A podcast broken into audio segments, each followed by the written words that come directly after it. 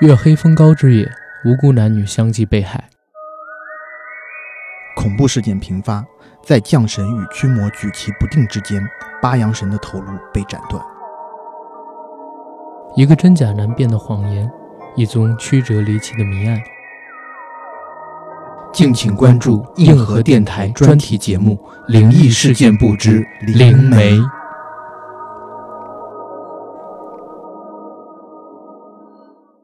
Hello，大家好，欢迎收听我们这一期的硬核电台，我是主播阿甘，我是 AD 啊。我们这期是一个专题节目啊，专题节目的名字叫什么呢？梅子。专题的名字叫做《灵异事件簿之灵媒》，这还是我刚刚想的。对呀，刚忘了忘了。聊一聊最近这段时间非常火热的恐怖电影《灵媒》，对吧？对，在此之前，我们想探究一个问题：嗯，到底是谁在炒作这部电影？对，是怎样的一股神秘力量？是一个傻屌的力量，把我吓够呛。是怎样的一双看不见的大手推着这部电影一步步的走向一个虚假的神坛？我看完这个片子之后，你知道我许了个愿吗？嗯，我许了一个愿，就是借他借他借他一双慧眼吧。是怎么把这片子炒起来的？我靠！我他妈看了个许了个愿，说以后所有的恐怖片都要这样的话，你就都敢看了。是，我看《灵媒》真的是经历了几重心灵反转。嗯。最开始的时候，我本来不想做灵媒的，是因为不敢看。你跟小千说这个火，我说咱做个别的，把握热点的啊。说这个火，这个火，现在知乎上边排第一，豆瓣上边排第一，不做这个做什么呀？我说那那行吧。当天晚上那会儿好像是几号啊？好像就是十九号吧。嗯啊，我正回家跟我母亲一块儿过节呢，然后晚上看的。哦，还是个邪令日子。邪令日子是啥意思？就是九幺九，听上去好像挺吓人的，虽然我也不知道什么日子啊。我告诉你，我昨天刚从故宫出来，九是至阳之数啊，九是导游说了，对，九是至阳之数。为什么是九五之尊？呃，阴的话我不知道一。或者零零是至阴，哎，但九为什么九五之尊？不是因为九为数之极吗？对，就是数之极嘛。然后也是说是呃，就数字里面最大的叫做极阳嘛。哦，然后五是中间嘛。明白明白。反而当时呢，就在你跟小千两个人的威逼利诱之下啊，尤其当时说不看这个就不是人啊，不看这个就自己没有种啊，是吧？这一类的说法之下，我去看了《灵媒》。哎，但是当时呢，我其实做这个呢，也是因为看了好多咱听友在群里面说呢，而且还有好些人主动在群里面分享了资源。是，嗯，说你们什么时候做的《灵媒》呀？这片子现在多火呀！啊，然后还哎，真有人特地发给我资源，嗯，说我知道阿甘你胆子小，但是这个片子你可以看。对，姐姐陪你一起看，没有，是一哥哥发给我的。哦。啊，所以我当时挺惊的，哥哥抱着你看，哎呦，怎么抱？让你做至阴之术零，我真他妈惊，把你串起来，但是呢，像烤串一样把你串起来。这个话题到这可以停了，OK。啊，但是看了之后，我真觉得我他妈看了个什么？这个片子呢，也经历了一轮评分上边的波荡吧。从开分好像是七点七，一天的时间就跌到七点零啊！最开始有八点二分，那我看到的时候已经从八点二变成七点七了，是吗？嗯，对，最开始有八点二分，到现在是七点零，也就是说降了一点二。对，可见大家的预期有多高，还会往下降了。但我觉得大家的预期高，在这部片子上是情有可原的，因为这部片子的主创，嗯，确实相当牛逼。是谁给大家介绍介绍？导演其人，哎呦，说到这导演，那可是牛逼坏了。导演叫班庄比辛达纳冈。我刚刚说的是班庄比辛达纳冈。你刚刚在说英语吗？班庄比辛达纳冈。你这个是，你这个是泰国话，他肯定不是这么说的。班庄比辛达纳冈不是，他肯定是班庄。毕竟太难讲，对，应该是这种。对，为 我觉得哈，很多人应该会在我们刚刚讲完这句话的时候，就就在这个时刻留言，开骂了，就开骂，开骂了。我觉得我们节目有一个最大的好处，就是要让互动性强，是所有是很多观众的出气筒，想骂的扣一，给我骂，给我骂把一扣起来，真是对，别控制。我们在我们这儿就别控制，你想骂就骂。叫板嘎什么？你又要 Q 我一遍，Wait for me 啊，来，它是叫音音译过来叫搬庄比心达拿纲嘛。啊你看我的泰泰式正宗的啊，搬庄比心达拿纲。别抓，必须打那光。你这不行，你这不行，你那个剪掉啊。好，但说导演奇人呢，嗯其实他拍过一部号称在前些年，呃，但我也不知道到底是谁号称呢，反正是号称是泰国恐怖片的一个天花板嗯啊，，一个巅峰之作叫《鬼影》。嗯啊这部片子呢，其实我也有幸看过，评分确实挺高，七点七分，也是他的个人作品中评分最高的一部。然后这个导演呢，其实后面也拍过一系列的鬼片了啊，很遗憾，我呢也不是一个特别的鬼片发烧友，我也没有看过，但是他还拍过一部片子叫《相爱一天》。《相爱一天》这部片子呢很有意思，它是一个爱情奇幻片。这部片子我为什么要拿出来提一下呢？是因为大家如果看过今年我们的 Angelababy，嗯，她拍了一部片子叫《假如明天你是否依然爱我》，名字越长越是烂片，你听过这个定律吗？确实是烂片，嗯但是他那部片子就翻拍自《相爱一天》的，然后那部片子的编剧呢也是我好朋友，我真的是看过那个片子的原本来的剧本，啊，我打包票的讲，原来的剧本是我在近几年里中国的国产青春爱情电影里头，我觉得剧本写的相当不错的，就是执行拉垮了。不知道为什么执行和表演上拉垮了。啊当然，我觉得表演还用不知道吗？的啊。表演还不知道吗？嗯，对不美不美。然后呢，对，呃，对，然后呃，我我讲了这么多对啊，你看把我讲的，我我有点心虚了。嗯，这是泰方的导演，那为什么这部片子这么受重视？嗯因为这个片子的编剧是两个人，嗯一个就是导演本人，嗯，还有一个大神级的人物罗红枕，哟，我想哭。但是哭不出来。哎，这次怎么又变成我被挨骂了？是啊，OK，哭声了。罗红枕，嗯，罗红枕还是这部片子的监制，是，一个泰国，一个韩国，韩泰两方联手嗯，打造的这一部重量级的恐怖大片儿，对，有什么理由不去期待呢？对。而讲到罗红枕，我们刚刚忘提了一点，为什么喜欢？首先，罗红枕是我很喜欢的一个导演，嗯。我对他可以说是两分喜欢，一分讨厌，为什么？因为他总共就出过三部院线电影，嗯。头两部《追击者》和《黄海》，嗯，那是被我奉为神坛的作品。我看了《追击者》和《黄海》以后，我恨不得就住到延边那去。到了。嗯，嗯，但是看了《哭声》以后呢，我豆瓣上打包票的说，我真的哭不出来，嗯，我还想笑，嗯，我还大声的笑，嗯。放肆的笑，嗯，我放肆桀骜，你知道吗？嗯？我只给了两颗星，就是四分，因嗯，为我觉得得就挺没意思的。当然了，也可能是我第一集没有看懂啊，这个时候也是个骂点。是捂着眼看的。啊，是吗？嗯，我我刚刚说完这句话以后，其实也是一个骂点，就是有喜欢罗红枕的也可以不要骂我了。不用再 Q 这个事儿。啊，是吗？嗯，好的。嗯。啊，我哭声也是捂着眼看的。那你说你很喜欢？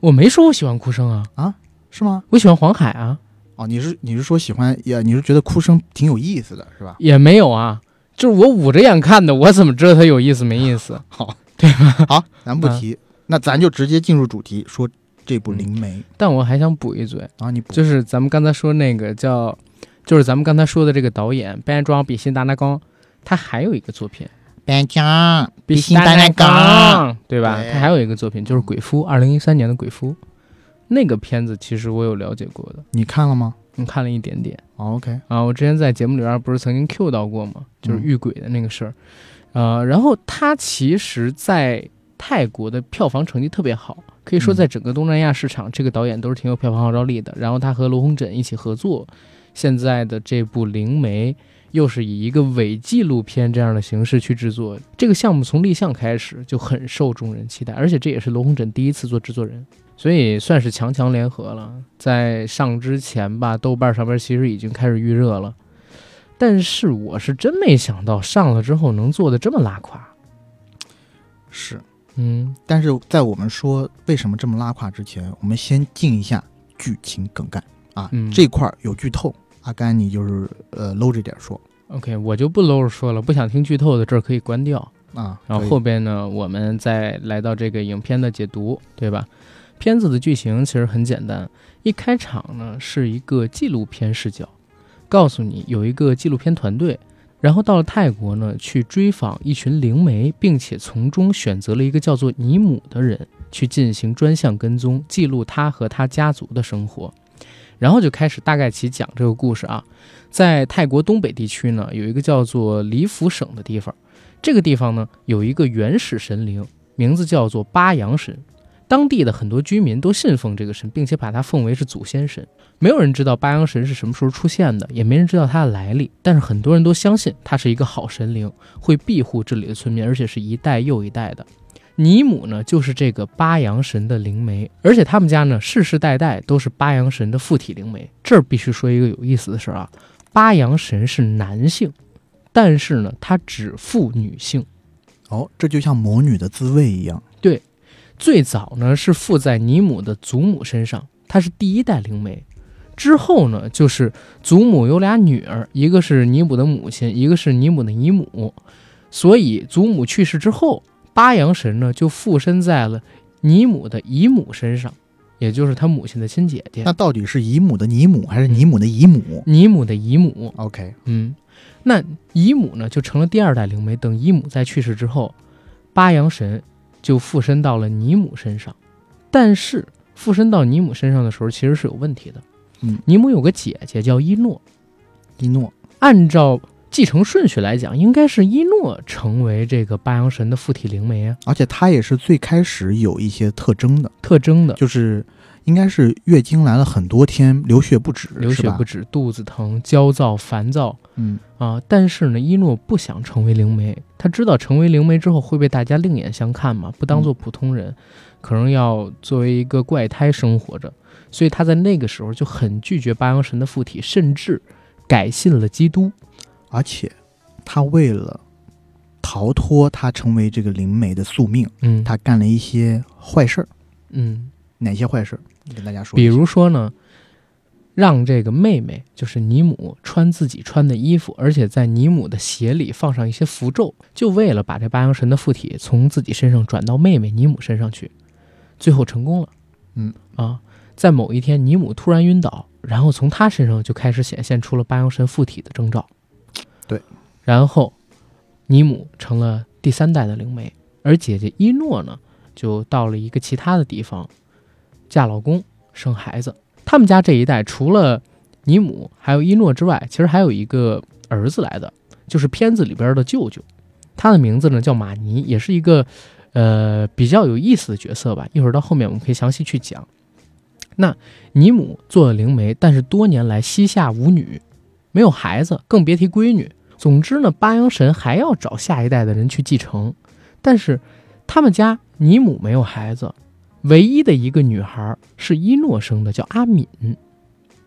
这个故事的主视角就是从尼姆参加阿敏的父亲，也就是自己姐夫的葬礼开始的。嗯，你为什么要给他加个阿？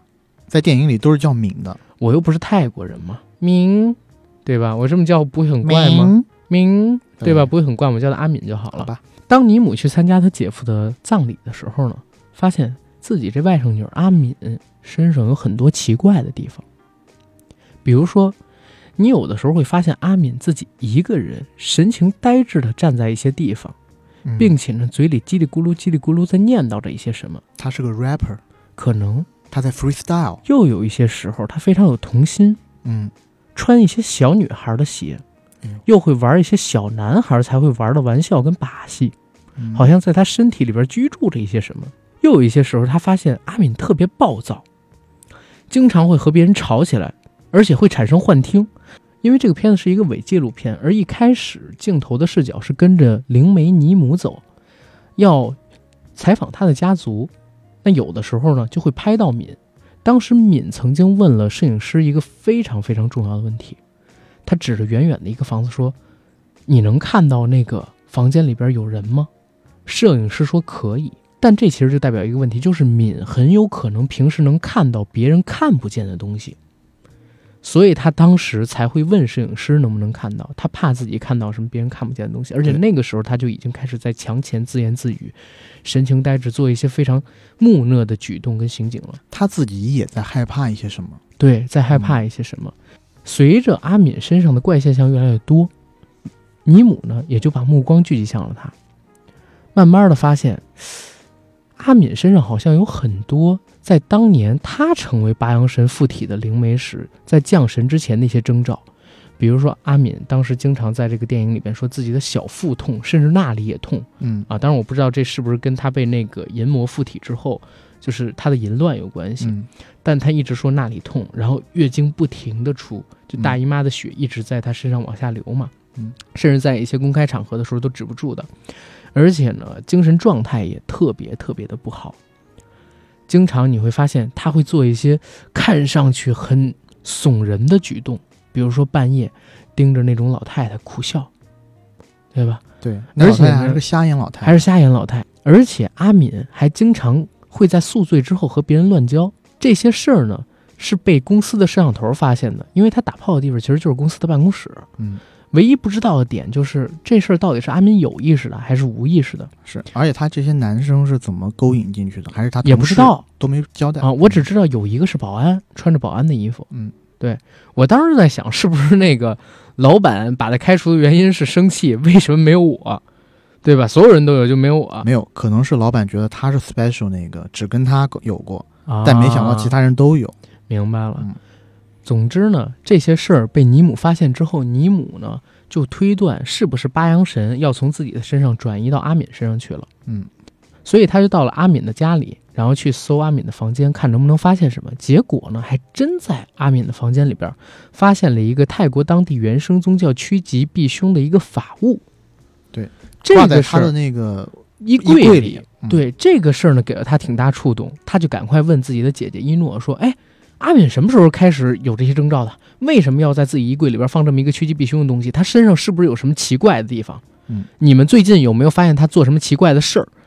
但是他姐姐呢，明显很自私，她自己不想当灵媒，也不想让自己的闺女当灵媒，就回绝了尼姆。可是回绝了尼姆，不接受他这份好意吧？随着时间的推移，阿敏身上的怪现象越来越多。嗯，而且呢，诡异的事儿也越来越多。我觉得你在往下讲之前呢，嗯还要跟大家交代一下，就是诺伊嫁的这个丈夫，他们家是个什么样的背景？他们家有着什么样的一个渊源？明白，嗯阿敏的母亲诺伊，也就是本来应该成为第三代灵媒的这个尼姆的姐姐，她嫁的人呢叫威洛。对，威洛一家的祖先啊，以前呢杀过成百上千的人，杀死的人里有一个曾经诅咒过他们家族所有的男性，让他们家族所有的男性都不得好死。嗯，所以每一代洛威家族的男生可能都是活不过四十岁。那在这个故事里边，我们刚才说尼姆发现阿敏身上的异常，就是因为前两天刚刚参加了自己姐夫的也就是威洛威洛的葬礼。本人的葬葬礼。威洛是自杀死的，嗯，对吧？为什么自杀死的？也特别唏嘘。嗯嗯威洛呢是开一个纺织工厂的，他一开始是动了放火烧自己的厂子，他觉得可以骗保，但结果呢，这个事情被发现了。发现以后，不光是没有骗到保险金，自己的厂子也毁于一旦，对。所以呢，自己就动了自杀的念头。其实我这儿一直有个问题，嗯就是片子到后半程结尾，那个敏藏身的地方跟举行仪式的地方，就是他应该是被火烧过的工厂，对我是不是就他自己爸爸的工厂？对，因为那儿写了一个字幕，字幕，啊因为那个地面上有个牌子，嗯牌子上面写的什么什么纺织厂，然后确实有被火烧过的痕迹。我嗯当时就在想着，但是又觉得太荒凉了，对吧？跟外面是没有通路的，不至于那么荒凉，所以我这儿拿不准，我只是在这儿问一嘴，要有能 get 到的，可以在评论区里边扣一，对吧？如果是那个啥的话，扣一 已经告诉我们，扣一已经代表着是骂我们了啊好的如果是觉得是的，扣三。扣三，扣三，觉得是的，扣三，觉得不是的，扣四啊。嗯然后呢，这一家里边其实除了民以外，还有一个儿子。对他的这个大儿子叫麦克，麦克，长得还挺帅。长得挺帅。麦克呢，据说是骑摩托的时候出了交通意外死的，车祸死的。嗯，但其实他还不是车祸，他有一个。真实的死亡原因，我嗯们先按下不表，你再回到尼姆那条线，顺着往下讲。尼姆接着去追查敏这件事儿，并且呢想给他举办降灵仪式、降神仪式，因为他知道，如果真的是八阳神附体，不给敏解决这个事儿，敏最后一定会死掉。开始的时候呢，一诺严格不从，但是后来看着自己的女儿越来越痛苦，也越来越不像一个正常人，还是决定让自己的妹妹来办这个降神仪式。可是他妹妹在办这个降神仪式之前发现了问题。嗯，原来阿敏并不是被八阳神附体，她是被，恶灵附体。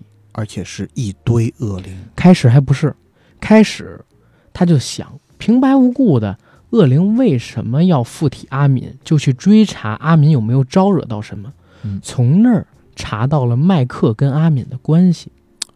那个关系发现的那一刹那，其实我在看电影的时候，我还有一丝的恍惚和犹疑，嗯，因为我在想，嗯，他们家应该不会做出这种事儿吧？对。但是后来你看那个祭祀仪式，嗯他去麦克吊脖子死的那棵树前的时候，摆了一个粉色的避孕套。嗯所以你就知道这应该是他们两个人乱伦。对，麦克死的真实原因呢，是因为他跟阿敏两个人乱伦，然后被发现了，对，乱伦然后他上产生了爱吊了。这一段不被人祝福的爱情呢，肯定是要被家里人所禁止的。那是的，作为麦克的话，他自己可能完全没不了这种有办法，目光吧。或者说他，因为别人应该不知道，嗯，我觉得他真的是爱阿敏的，他嗯可能是没有办法承受失去阿敏。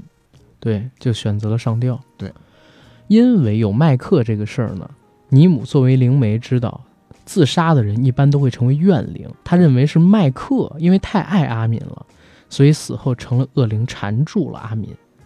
于是他就特地到了麦克吊死的那棵树下去做法事，做了好多天。对，而且他做法事特别有意思，嗯，他是做一套那种 SOP 的流程以后，对对，然后最后呢，他每一次做完要敲一个鸡蛋，敲一个鸡蛋。鸡蛋如果打下来是生蛋黄是好的话，就说明没有事儿。还不是是他是要用生鸡蛋占卜，嗯，因为那个时候呢，是阿敏正好逃了，被恶灵附体之后逃了，逃出了他和自己姐姐他们的管控，他不知道阿敏去哪儿了。然后当时他去追查的时候，发现了麦克嘛，嗯然后觉得是麦克附体的，所以他在麦克那个歪脖子树底下就做法。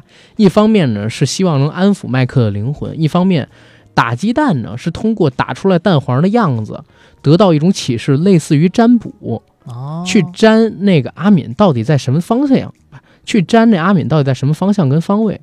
结果他粘了很多天，没得到任何启示，直到有一天，对，直到有一天，他打了一个鸡蛋，发现鸡蛋是黑的，黑的，他打出来一个水皮蛋，对，但是是液体，但是液体、嗯是。他就觉得不对，我的方向错了，跟麦克没有关系，附在阿敏身上的是其他的东西。其他的恶灵。他就跟随自己的灵性去寻找阿敏，结果就在我们刚才说的那个纺织厂里边找到了衣不蔽体的阿敏，把阿敏带回来。那会儿阿敏已经失踪了很多天了。对，嗯，但是他呢，居然哎，身体还挺好，还挺有力气。那个时候应该是他把从呃呃，那时候他找到阿敏了以后，就是我觉得应该是这个电影的分水岭。对，前面还是气质比较明显的这种灵异题材的电影，到后面呢，反倒我觉得有一点点像丧尸片了。呃，丧尸片我不知道，但是当他找到这个之后，我明显想到就是驱魔人。嗯对因为驱魔人那个片子我是看过的，然后他找到了阿敏之后呢，就已经确定阿敏是被很多种灵附体了。嗯，这些灵里边他说有动物的，有昆虫的，然后有这个草木的。当时我还在想，我说这片子难道是环保主义吗？你想，他们拍了很多在泰国当地那种废弃的工厂，嗯，对吧？这样的镜头，然后又告诉你有这么多草木生灵的那个灵魂集成了一个恶灵到阿敏身上，难道这是一种自然的控诉吗？我当时在想，而且他中间还说了，他们家应该是做了一些就是呃杀狗的生意，对吧？对，导致他后面有一幕，很多工很多拍这个纪录片的工作人员，还是那个法师旁后面后面会出现的一个法师旁边的那些呃工作人工作人员，他们被恶灵附身了以后，其实趴在地上，我看他们的行为呢会很像狗，因为他身体整个四肢伏地，然后呢、嗯整个身体剧烈的摇摆，然后把舌头露在外头。是，其实这些都是没有讲清楚的点。一会儿咱们可以到 bug 环节的时候说。嗯我们赶快把最后的这个结局跟大家说了。嗯，当阿敏追回了之后呢，尼姆就想帮助自己这个外甥女儿把恶灵驱走嘛，甚至他还找了当地的一个大师。可是呢，就在准备驱灵的这些天的时间里边，发生了几个事儿。第一个事儿呢，就是纪录片团队好死不死的，在阿敏居住的房屋里边摆了一大堆摄像头，每天观察阿敏在做什么。结果发现，每天一到晚上，别人睡着了之后，阿敏就会做一些非常奇怪又恐怖的事儿，嗯比如说像动物一样在地上爬行，眼睛翻白，嗯然后把自己母亲屋子的门打开，伏在自己母亲的身上，像一只野兽一样盯着她，但也不知道为什么没有咬啊。这是阿敏这一方，而尼姆那一方，在距离驱魔仪式大概两天到三天的时候，在睡梦中去世了。嗯，没有了灵媒，只剩下那个大师。那个大师说，还是要把这场法事做完，带了很多他寺庙里边或者说他修行地里边那些协助的人，到达了那所棉纺织厂，摆了祭坛，插了香，做好贡品，并且使用了一些，就是我们如果看林正英老师拍的那些鬼片儿，经常有什么墨斗啊，对吧？啊，像什么呃糯米啊、朱砂呀、黑狗血之类的东西，他们也是准备了一些道具，帮助去驱灵，结果没驱成功。因为阿敏的母亲伊诺太爱阿敏了，所以他选用了一种驱魔方法，叫什么？代身受灵，就是他自己代替阿敏去完成这个驱魔仪式，去其实受苦。其实这一点我也是有点没看懂的。嗯片子里面其实没有特别明显，没特别明说？因为他呢，就是怎么样，在驱魔的过程当中，被驱魔的那个人受肉体上边要受一些折磨嘛。嗯然后你看到他母亲说他愿意为了自己的女儿去怎么怎么样，所以当时呢是他被带到了那个棉纺织厂里边去，他跟阿敏可能做了一些仪式，然后施加在他身上的东西呢也会施加在阿敏的灵魂上，到最后他可能会死，但是只要驱魔成功了，阿敏身上的恶灵就走了，阿敏会健康。对，这是当时驱魔的这么一个环境，但是没有想到还是出现了意外。对，因为在棉纺织厂废弃的棉纺厂里头，阿敏的母亲在被做着驱魔仪式，而与此与此同时，阿敏自己被关在自己家里的一个小屋里。对，看着他的是玛尼。对，而且他的那个房门是紧锁的，嗯在房门就门和门框的空隙处贴满了符咒，嗯，意思就是你出来。这场驱灵仪式、驱魔仪式完结束之前，你都不能出来。嗯，他是出不来的。但是看着他的呢是马尼和马尼的老婆，还有马尼那个还在襁褓当中的婴儿。他母亲在受着苦，恶魔呢想要自救，他就在阿敏家里闹出了点事儿。这个事儿是啥？不给大家做剧透了。反正呢，形成了一个反转，恶灵在驱魔仪式完成之前，从那个被贴满符咒的房间里逃了出来嗯，导致驱魔失败。而且在驱魔失败之后，恶灵还分化了一点点他的灵力到伊诺的身上，就是阿敏的母亲身上，现场把整个驱魔的仪式给倒转了，把香倒了过来，并且画了一个五角星。如果大家对这个神秘学有了解的话，就说这黑色的五角星，它可能是一个连接地狱的那么一个标志嘛。五角星如果是倒着的，嗯，就是代表着是恶魔嗯啊；如果是正着的话，其实代表着是应该是光芒和希望之类的。哦，那我就不太清楚了。反而当时他在驱魔现场做的这个事儿之后，你可以理解为他引动了世上的邪恶力量，立刻就把整个棉纺织厂里边所有的神道的工作人员全部都给感染了，包括那个大师也在第一时间坠楼死了嘛。对对吧？所有的人都变成类似丧尸跟被恶鬼附体的那种怪物，然后片子到这儿其实就结束了。这是灵媒的故事。对，最后后有一个惨烈的一幕，嗯就是阿敏赶到了这个废旧的棉纺织厂。这个阿敏当时已经是完全被恶魔附体了，对，而且已经外向化了。对，他在棉纺织厂亲手焚烧了自己的母亲。哦，还有这么一个场景，当时我可能捂眼了。总之是这么一个故事吧。嗯，看完了之后，我只想说三个字：这是啥他妈的！啊，嗯不文明。没有，我说的是他妈的骨灰被自己的亲闺女给扬了。哎呀，这你得说说，你得说连贯嘛。而且这都多少个字了，也不是三个好吧好吧字呀，对不对？语文没学好嘛，数学没学好嘛，对吧？嗯当时这个片子看完之后，我就说到底讲了个什么？真的，这片子你要说害怕呢，我整个片子里边只被一个镜头吓到过。嗯，那个镜头就是当晚上的那种夜视型的摄影机去跟拍阿敏的时候，阿敏噌眼睛翻白，在摄影机前突然炸出了一下，然后我你是被《鬼影实录》吓到了，可能吧，也不是被这部片子吓到。可能吧，嗯就是那个时候被吓到一下，其他所有时候我都觉得，嗯，这片子其实也不吓人啊。开始的时候，A D 跟小千儿跟我讲，这片子现在评分很高啊，很火呀，之前拍《鬼影》的导演拍的呀。嗯，我其实是二倍速静音看的，你知道吗？但在看到三十分钟的时候，我发现这什么片子一点儿也不吓人啊！我就恢复了正常速度，打开了声音，把这片子看了下去，一点儿都不吓人，一点儿都不可怕。而且里边儿我觉得有很多地方是没讲明白，我不知道是因为导演的野心太大了，还是编的时候编了太多进去，最后拍不出来呀、你就说，我们开始讲，他可能带一点点环保主义，嗯，但是有头无尾。他前面跟你说，哦，我们家呢就一直在这个靠杀狗生活，嗯，对不对？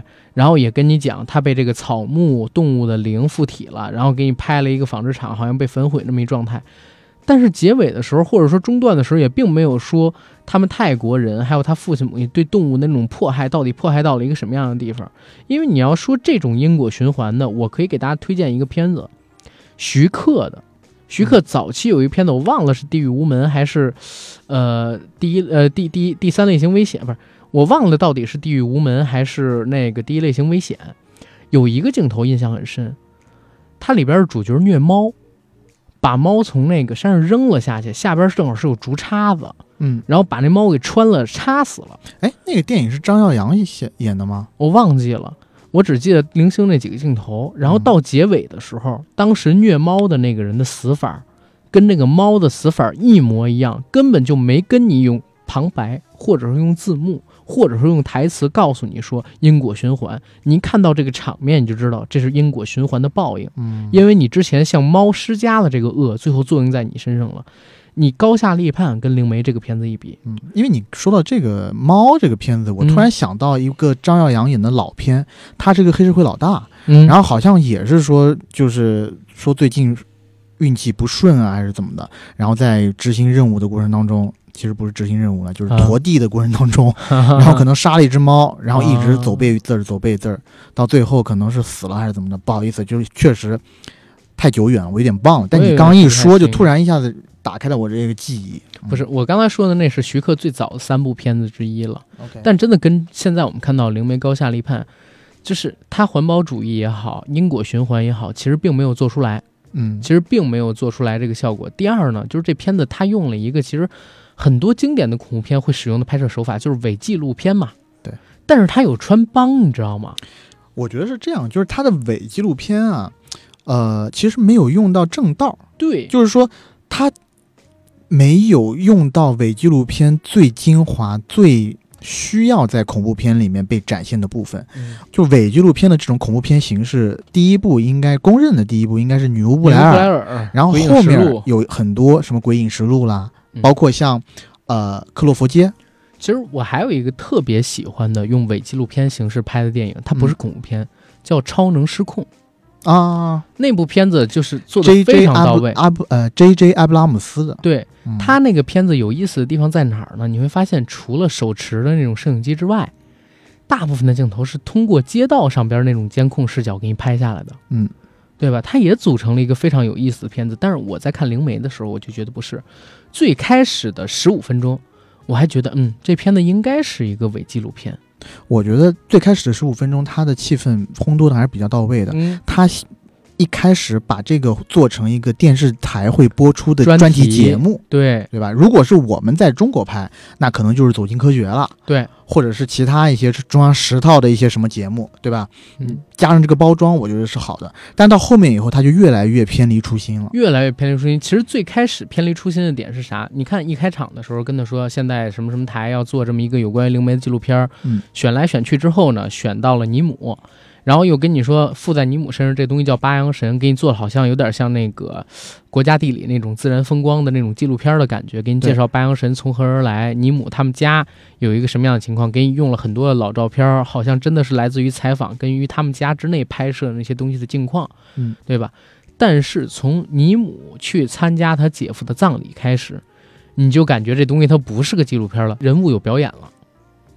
把那个摄像机被碰倒到地地面上以后，理论上来讲，人在那个时候是根本就不要再去碰摄像机了，那个时候只想保命。对，但是那一个就是我们说所所说的从来没有出现过的摄摄影师吧，他在保命之余，他还碰了一下摄影机，把摄影机的朝向给正好对到了马上要出现的这个呃阿敏身上。嗯，那你就会觉得这太刻意了吧？怎么就有那么巧的事儿？然后你在那那么一个生死存亡的关关头，你你还会去想要去保护一下机子？你为什么要碰它呢？而且，呃，我觉我是觉得从就这个片子呢，其实它可以加一些字幕，就很就可以解决一部分我们觉得不适的地方。就譬如说，呃，像我之前很喜欢看那个伪纪录片形式的电影，叫《切尔诺贝利日记》。嗯说的是一群大概是美国、英国的年轻人深入到那个乌克兰，然后去探访切尔诺贝利遗址。然后在那一个时间段呢，他们是拿着自己的摄像摄像机互相拍的。然后在那个切尔诺贝利遗址里头，他们逗留了一夜，因为各种各样的原因，车子没电了。然后在里面逗留的那一夜呢，发生了很多奇怪的事情，又发现了什么嗯怪物啊什么的。那片子挺其实挺值得一看的啊。在这个片子里面，我看到后期的时候，它就和前面的这种伪纪录片的风格比较割裂，因为前面就像你讲的一样，它像是一个正经电视台的一个专题报道节目，是但是到后面的时候呢，尤其是他在跟着阿敏到处跑的时候，你就会觉得，为什么正规电视台的节目要分出这条线来，而且好像是一个摄影师基于自己的视角去跟着阿敏嗯到处游走，而不是完全都 focus 在尼姆的身上。嗯其实啊，我这么想，如果在前面的几个字幕里面就写出来啊，我们这个片整个影片是由啊、呃我们已经拍摄完成的某某某某这个专题纪录片的素材，以及因为他那个时候加可能加了大量的 GoPro 啊什么东西，以及一些其他的一些 B roll，就是剪辑剪辑出来来的一个这个东西。更可信一些，更可信一些，或者说提前就跟大家交代好了，除了主线尼姆以外，当时他还派了几个人去跟几条副线，因为在发现这个呃阿敏可能是下一代的灵媒的时候，我们就去拍这个开始去跟对开始去紧跟阿敏了，也找了一队人，对对吧？这样子的话，你加一个字幕，加一个黑卡，可能就会让观众觉得啊，这个就合理很多。而且他这个逻辑有一个很不通的地方，你知道吗？最开始的时候，他们发现在那个姐夫的葬礼上面拍阿敏的时候，阿敏是非常愤怒，有摄影机在拍他的，嗯看到摄影机的时候直接翻了一个白眼，嗯对吧？然后后来呢，他也拒绝八阳神附体到他身上，他跟他的母亲都是拒绝的。可是纪录片团队他直接明面告诉你们哦，我们发现阿敏有些问题之后，我们就决定把这个纪录片的主视角换到了阿敏身上，完全没给你展示阿敏是怎么同意的，他们是怎么让阿敏同意把这个摄像机的视角转到阿敏身上的。而且从转到阿敏身上开始，它就越来越不像一个纪录片，而像一个设计好的这么一个电影。纪录片属性它就丧失了。这个片子你知道吗？它需要你去脑补很多东西。按理说他应该给你讲一个完整的故事，它是个纪录片嘛，伪纪录片嘛，对吧？嗯但其实你在看这个片子的时候，你会发现太多东西都需要自己脑补了，人物的动机，对吧？故事的背景，嗯甚至连他们现在讲的这个八阳神的很多故事、人物之间的联系，都需要自己去脑补。对我记得我在看这部片子的时候就，因为我跟我朋友一起看的嘛，嗯我朋友就不停的问我嗯，那个女生说啥？这个朋友啊，男生男生，啊就说啊，我信信。就是八阳神到底是个什么神啊？嗯。啊，他到底能掌管什么东西？嗯？就一直催我去百度，然后我百度来百度去呢，发现八阳神是好像是这个电影里面自己造出来的，原创出来的，也不是什么本地的神。对，然后中间呢夹杂着很多泰国本地的风土人情，然后关于有关民俗的东西、嗯。这一块呢，我觉得，呃，如果以泰泰国人的视角，可能他写出来，他拍出来，OK 的大家都 OK。但是我觉得恰恰是因为罗红枕在里头当编剧，也是监制，嗯然后这部片子在整个亚洲，我觉得影响力都会很大。我觉得很奇怪的就是，既然他一开始是个记录，他一开始是个专题片的纪录片风格，对吧？？那你作为一个专录专题片在来讲，你已经介绍了八阳神是个什么样的神，对吧？嗯灵媒是个什么样的东西？其实关于灵媒这个东西，你其实都不用跟大家说，大家也知道。那你为什么不在一些其他的民俗方面，譬如我嗯现在要 Q 了，为什么车呃为什么片子里面有一辆汽车，汽车是黑色的，但是汽车的尾部有一句话叫这辆汽车是红色的？嗯，为什么会有这个东西？这其实就是泰国的一个民俗，因为呢，这是泰国的一种护身符，很多车屁股上都有贴。然后除了红色的汽车之外，会贴一句这个话。然后不管是黑色的、白色的、绿色的都会贴。然后因为觉人大家觉得这个红色的车呀，可能可以驱邪，嗯包括呃，在这个片子里面有应该是有几个镜头，呃，村庄外面有一些屋子前头挂了一些红色的衣服。嗯嗯，你嗯你记得你记得这个这个这个画面吗？但是我关注的点完全不是这个，我关注的点有一个很有意思的地方啊。其实他最开始的时候，他只说哦，八阳神是一个什么什么样的神，对吧？嗯传承了几代灵媒。其实他应该稍微花几句的时间，告诉那些对泰国本身风土人情不太了解的普通人，让他们知道泰国虽然是一个佛教国家，但是呢，在这种比较边远的地方，它是存在原始信仰的，所以才会在各地都会有一些比较原始的、各地不同的那种信仰的小神灵，因为他们崇尚多神论嘛，才会有八阳神这样的存在。这种神灵其实挺多的，就是如果大家去泰国旅游，会发现遍地是佛像。啊嗯，但是你稍微走偏一点，比如去了南区啊，或者说哪儿哪儿哪儿哪儿，你会发现一些根本就不像佛像的石像，或者说铜像，那些也都是神灵来的。我不知道这是跟印度有点像还是怎么样。印度不是说就有几千几万个什么所谓的神嘛，这个那个都得拜啊，老鼠也有神，大象也有神啊，等等等等的。泰国有些地方也是这样的，经常就是无缘无故的告诉你啊，这个东西呢是保护我们这座山的，这个地方呢是保护我们这个村子的啊，我们整个村子的人都供奉它，可能是我们的先祖，可能说跟我们先祖有渊源的这么一座小神灵。八阳神也是如此。然后在这个片子里边，我就在想，如果它真的是一个电视专题片，我不知道大家有没有看过《通灵之战》。《通灵之战》就是特别典型的那种电视综艺拍灵异的这么一种拍法，它其实在各种仪式之前会有一个比较详细的告诉你为什么要这么摆阵，为什么要使用这些东西进行去进行这么一个仪式的缘由。但是在这个片子里边其实是没有的。八十年代林正英老师拍的那些僵尸片，我们虽然知道也是扯淡的片子啊，但是他会告诉你一套歪理邪说，这套歪理邪说让你听上去还挺靠谱，而且很多也不是歪理邪说，是从民俗改良来的土法特效。但是他给你找了一套似乎站得住脚的逻辑，告诉你怎么治僵尸。但是这个片子里边完全没有，这片子里完全没有。其实哭声，我当时不是说我是捂着眼看的，而且我也不是特别喜欢那个片子，就是因为那个片子也是走这种氛围。嗯，它很多东西其实是需要讲的，但是不给你讲，让你觉得高深莫测，但其实没有那么好了。所以我的观点是不是对的？就是罗红枕害了这部片子。我不能确定，我看的恐怖片太少。我觉得，我觉得是啊，因为我其实之前也看过《鬼影》嘛，嗯然后之后我我可能跟大家分享一下《鬼影》讲的什么故事。我觉得那个故事也挺，其实挺吓人的啊，那个嗯《鬼影》嗯，然后这个导演本人呢，自己也拍过好几部嗯那个恐怖片了，然后口碑呢也都还行，尤其在泰国票房也不错。是，但是泰国票房很好，不是还不错。嗯但在这一部呢，我觉得起码在我们看来，有点马失前有点马失前蹄的样子。唯一的亮点就是有不少这个女主角的大尺度激情戏，其实大概是一分钟，存在于大概第三十分钟到第三十五分钟左右那段时间里边。但是都是一些那种嗯，就是录像镜头。对，录像镜头。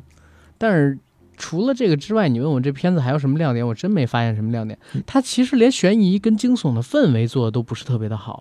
我觉得是这样啊，就是嗯恐怖片呢是有一些嗯套路的，公式的，有一些套路和公式。嗯然后我其实可以看得出来，我猜测应该是罗红枕的想法。我有感觉在在拍这部片子的时候，他有刻意在规避一些套路，譬如说恐怖片最经典的套路，就是英文叫 jump scare，就是突然一下蹦出个鬼来吓你。嗯，在这部片子里面，你发你会发现很少。很少，但是呢，我们我是这么觉得啊，我是觉得套路呢，之所以成为套路，是因为它有效，而且真的可以吓到人。就把我吓到了，因为我本来看的就不多，然后所以突然窜我面前的时候，我那所以你被吓到的就是那一个嘛，嗯对吧？但这部片子里面呢，确实相当少，而且有很多地方，我觉得是可以放一个那种东西的，放一个对，就是呃鬼出现出来，呃，我觉得是可以放一个就是嗯被附身的邪灵出现的镜头的，但结果我其实还特别期待能出现一些超自然现象的一些东西，但是它对没错，还没有，你知道吗？你比如说，在大晚上你去拍这个阿敏被恶灵附体之后，在家里边穿行，一不残忍，二不诡异。嗯，你看到的好像就是一个神经病得了，比如说精神方面疾病的人在地上爬。如果阿敏爬着爬着倒着爬到墙上去，爬到天花板上，然后慢慢的爬到这个摄影机面前，斜着脑袋，眼睛是发白的，嗯。然后盯着这个摄像机，拿舌头这么舔一下，我都觉得很可怕。但是反而是这么一惊一乍的，虽然当时把我吓，因为我看恐怖片少，我胆儿小嘛，但我觉得就很下乘。我觉得这就是罗红枕可能有点自相矛盾的地方，嗯。就是他的不套路是，其实他的音效，就是恐怖片里面我们知道音效配合上声音，嗯。这是最恐怖的几个点，对吧？就是如果这两个点配配合的好的话，嗯其实可以把人吓得就是。就是就是很可以做出很很好的这种恐怖效果，但在这部片子里面，我觉得音效也做的没有那么好。它很平，大部分时间很平。对而且呢，你刚刚说的就是它那个监控摄像的那几点，没利用好。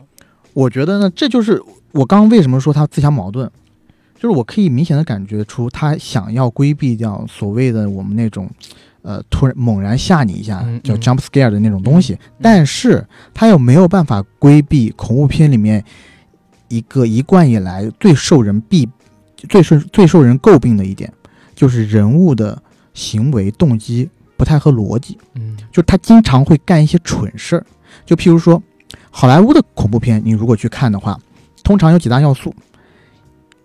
我们举例来讲，一群人，比如说年轻人要放暑假了，嗯啊，放暑假去去哪儿玩呢？是去阳光明媚的沙滩，还是去湖去边的小木屋，湖边的小木屋？他肯定会选湖边的小木屋。嗯，嗯然后，譬如说，如果这个小木屋特别阴森，嗯，那你就别想了，人肯定是去这玩，对吧？或者说，收到一录在遇到影带，在遇到特别特别紧张的情况下，对吧？啊，在遇到特别特别恐怖的情况下，嗯这些人理论上来讲应该要在一起行动才行。哎嗯，他偏不，他偏要分开行动，而且有一男一女必须要离开大团队去野战。对，没错，嗯。有很多情况下是这样的，是的，然后在这个片子里面，他也不能免俗，就是你所说的那个监控摄像的镜头里，嗯。你想在当时的情况下，那一家人已经知道阿敏被邪灵附身了，或者说他已经干出了很多特别奇怪的事情。那在家里有个小孩的情况下，因为他的舅舅和他的舅妈，还有他们两个人新生的宝宝，住在楼上的一个房间里面，嗯，在嗯这么一个恐怖的氛围下，你睡觉的时候，你能不能把你的卧室门给反锁上？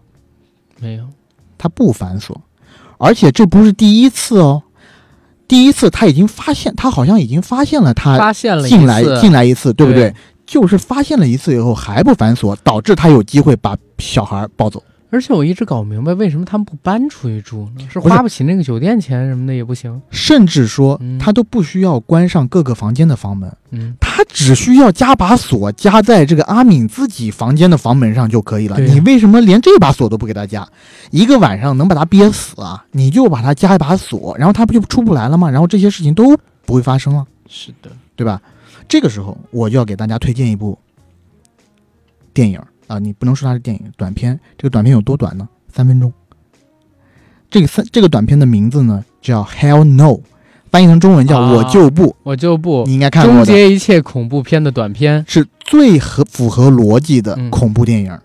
然后那个短片呢，其实相当于一个是恐怖片预告来的，就是它反一切的恐怖片里面的情节。就我们刚刚说的，一开始一群阳光嗯，的年轻小孩儿啊啊不，应该呃一群阳光的大学生，他们要去高中生对，高中生、大学生吧嗯，他要去过暑假，然后就选，哎，他们看到了一一个特别阴森的小屋，要不要进去玩呢？嗯，他们果断的选就选择了不，我要去阳光明媚的地方，对吧？然后有一个人拿到了一卷录影带，然后别人跟他说，有人说看了这卷录影带五天以后就会死亡，就问他，就问另外一个人你要看吗？另外一个人就说我拿过来吧，就把录影带接过来了，但是他马上接下去的动作是拿个大锤子把它砸碎了。对，对，然后，譬如说在被猛鬼追的时候，一群人嗯，很惊恐，大家就问他，我们这时候有一个人就发了言说，我们这时候要不要分开行动？然后另所有人都拿着手电筒的光照着这个人，然后大声说，异口同声的说，当然不啊，我们当然要抱在抱在一起啊，因为。一根筷子容易折断，一把筷子是抱成团儿。一根筷子哟，吼嘿吼，你继续，我这首歌不太会唱。被折断，吼嘿吼。好，可以了，嗯，这已经够被骂了啊！好的，啊，想想骂骂的扣五。五，啊！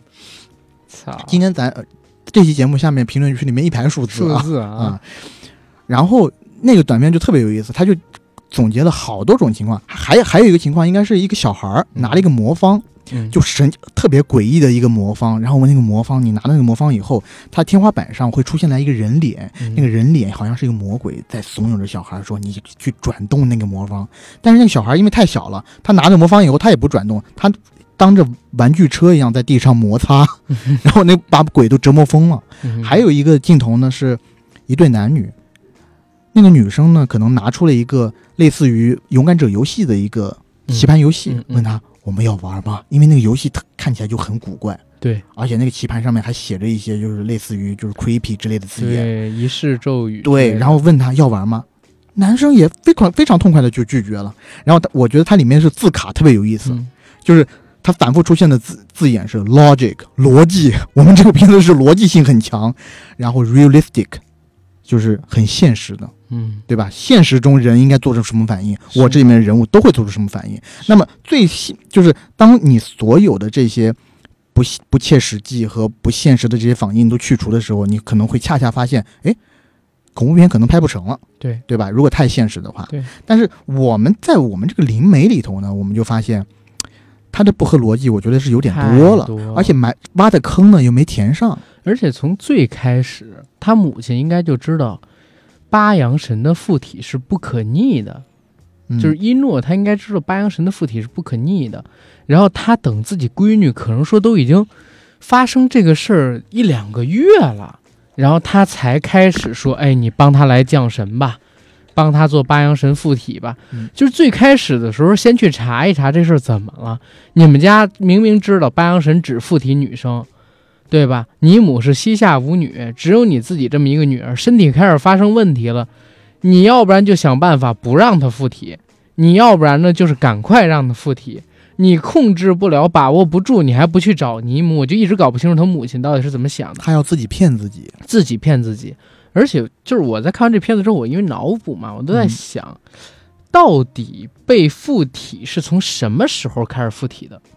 会不会他女儿阿敏跟麦克之间的乱伦也是因为阿敏淫魔附体。，对，就从这里来的有可能，有可能。我我只我其实看电影的时候没有想到，只是我后来我看了一些豆瓣网友的解释，嗯，我觉得是有这个可能的。我觉得这个可能性非常大。可能是他主动勾引的麦克。对，因为在这个片子里边，就是我刚才说的第三十分钟左右的时候，你出现了阿敏和一堆陌生的男人，就是他们去发生关系的，这种他不是不是群癖，是一个一个的啊，一个一个不同的夜晚，对对对然后被那个摄像机所捕捉到的镜头。，对，所以你从这儿能看出来，这个时间已经持续挺长的了，对，对吧？然后阿敏的哥哥麦克其实死也没有太久，嗯，对不对？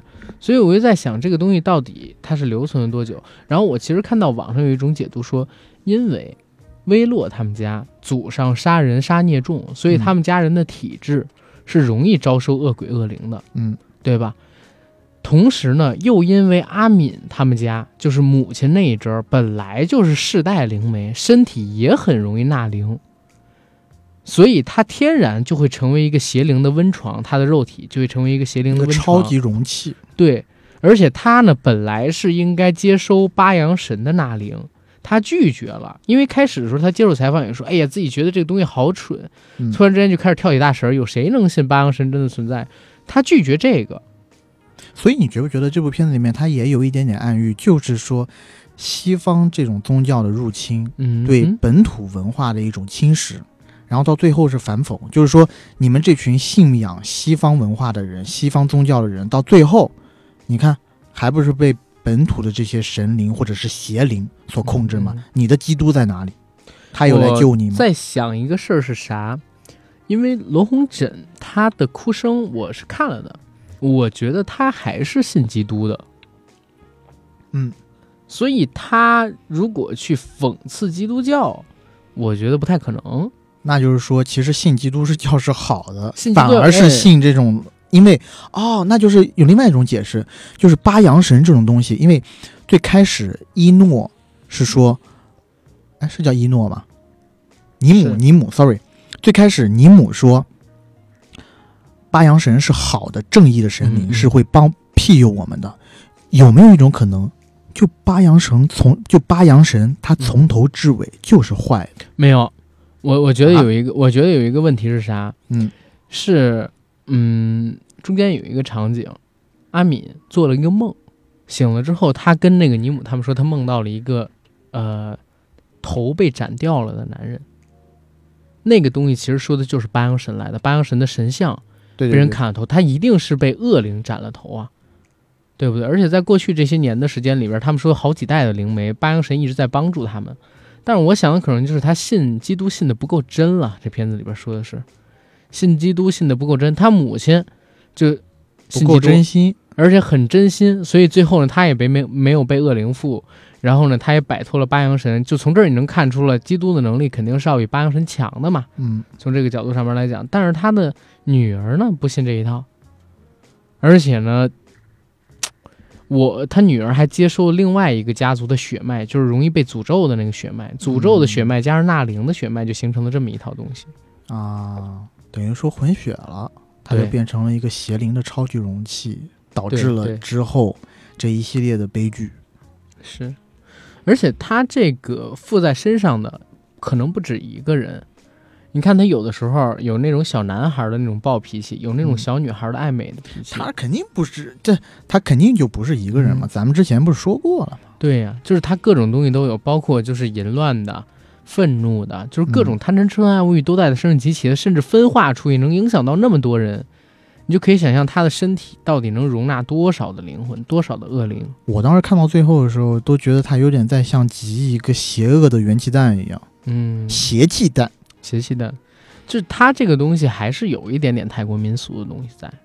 啊，当然，我觉得它中间有，它是有好的，它我们也不能去去完全的抹杀这部片子有意思的地方，是是，包括它也是给我们打开一个窗口去看泰国的这些民俗，包括他布的那些阵，嗯，对吧？他他做的那些法事，其实我有在看，哎，跟咱们国家的这些民俗或者说这些跳大神的这种算命先生，他们做的是不是有一样？还是有很多不一样的地方呢？其实我觉得还有点像，因为如果是原始宗教的话，就大家其实都很像。你比如说他做的这套东西有一，你有没有觉得有点像萨满？萨满文化，嗯，他这就是萨满，呃，就就是类似于萨满的东西嘛。对。哦，但我这我我比较震撼的是，他在那个麦克吊死了那棵树前下那个大的阵法，用那个绳子，用那个绳。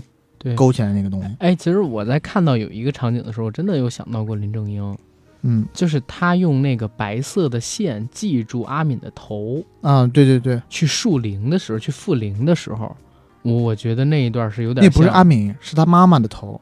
他之前也复过阿敏的头啊，不是在最后驱魔仪式的时候是在开始的时候，就是那个嗯。尼姆第一次遇到阿敏有点发疯的时候，然后他拿了一个那个白色的线把他给困住嘛，然后当时让他离开，让他离开，让他离开，我真的想到好多片子，什么驱魔人也有类似的东西，嗯。然后那个就是僵尸先生里边有类似东西，只不过我们那个好像杀伤力很强，他们那两款好像邪灵的杀伤并不是特别的强，靠肉体的话也能把他们毁灭掉，比如说烧死或者说怎么怎么样的，嗯，对吧？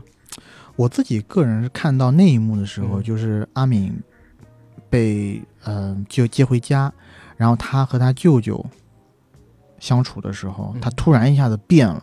变了一个人，就是淫魔附体吧，可能是，嗯然后一下子跳到他舅舅身上，抓他舅舅的手，摸自己的胸部，然后还把自己什么吗？还把自己的，他还手探下了自己的下部，然后抹到他舅抹在他舅舅的嘴上嘴上。但是你知道当时我想到什么吗？我当时都在想，他不会跟他舅舅也有一腿，只不过别人都不知道吧？马上就要爆出来了。嗯，我也是有点然。后当时我还想，那个他跟他爸是不是也有一腿？他爸自杀是不是跟这也有关系？这个我倒是到现在都没有想到，直到你跟我说了。我当时真的有想过这个片子看的太多了，没有没有真的，因为有他跟他哥哥那个事儿，当时我就在想，他哥哥的死不是我我我真的在想，就是麦克的死会不会出于他的勾引？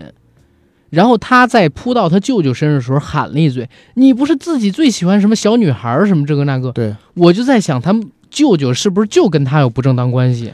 没有，他讲的是你们不就是喜欢这个你们？我觉得是对所有男性的一种统称，他其实是一个 邪灵，我去，不能讲，不能讲，要把它删掉，删掉。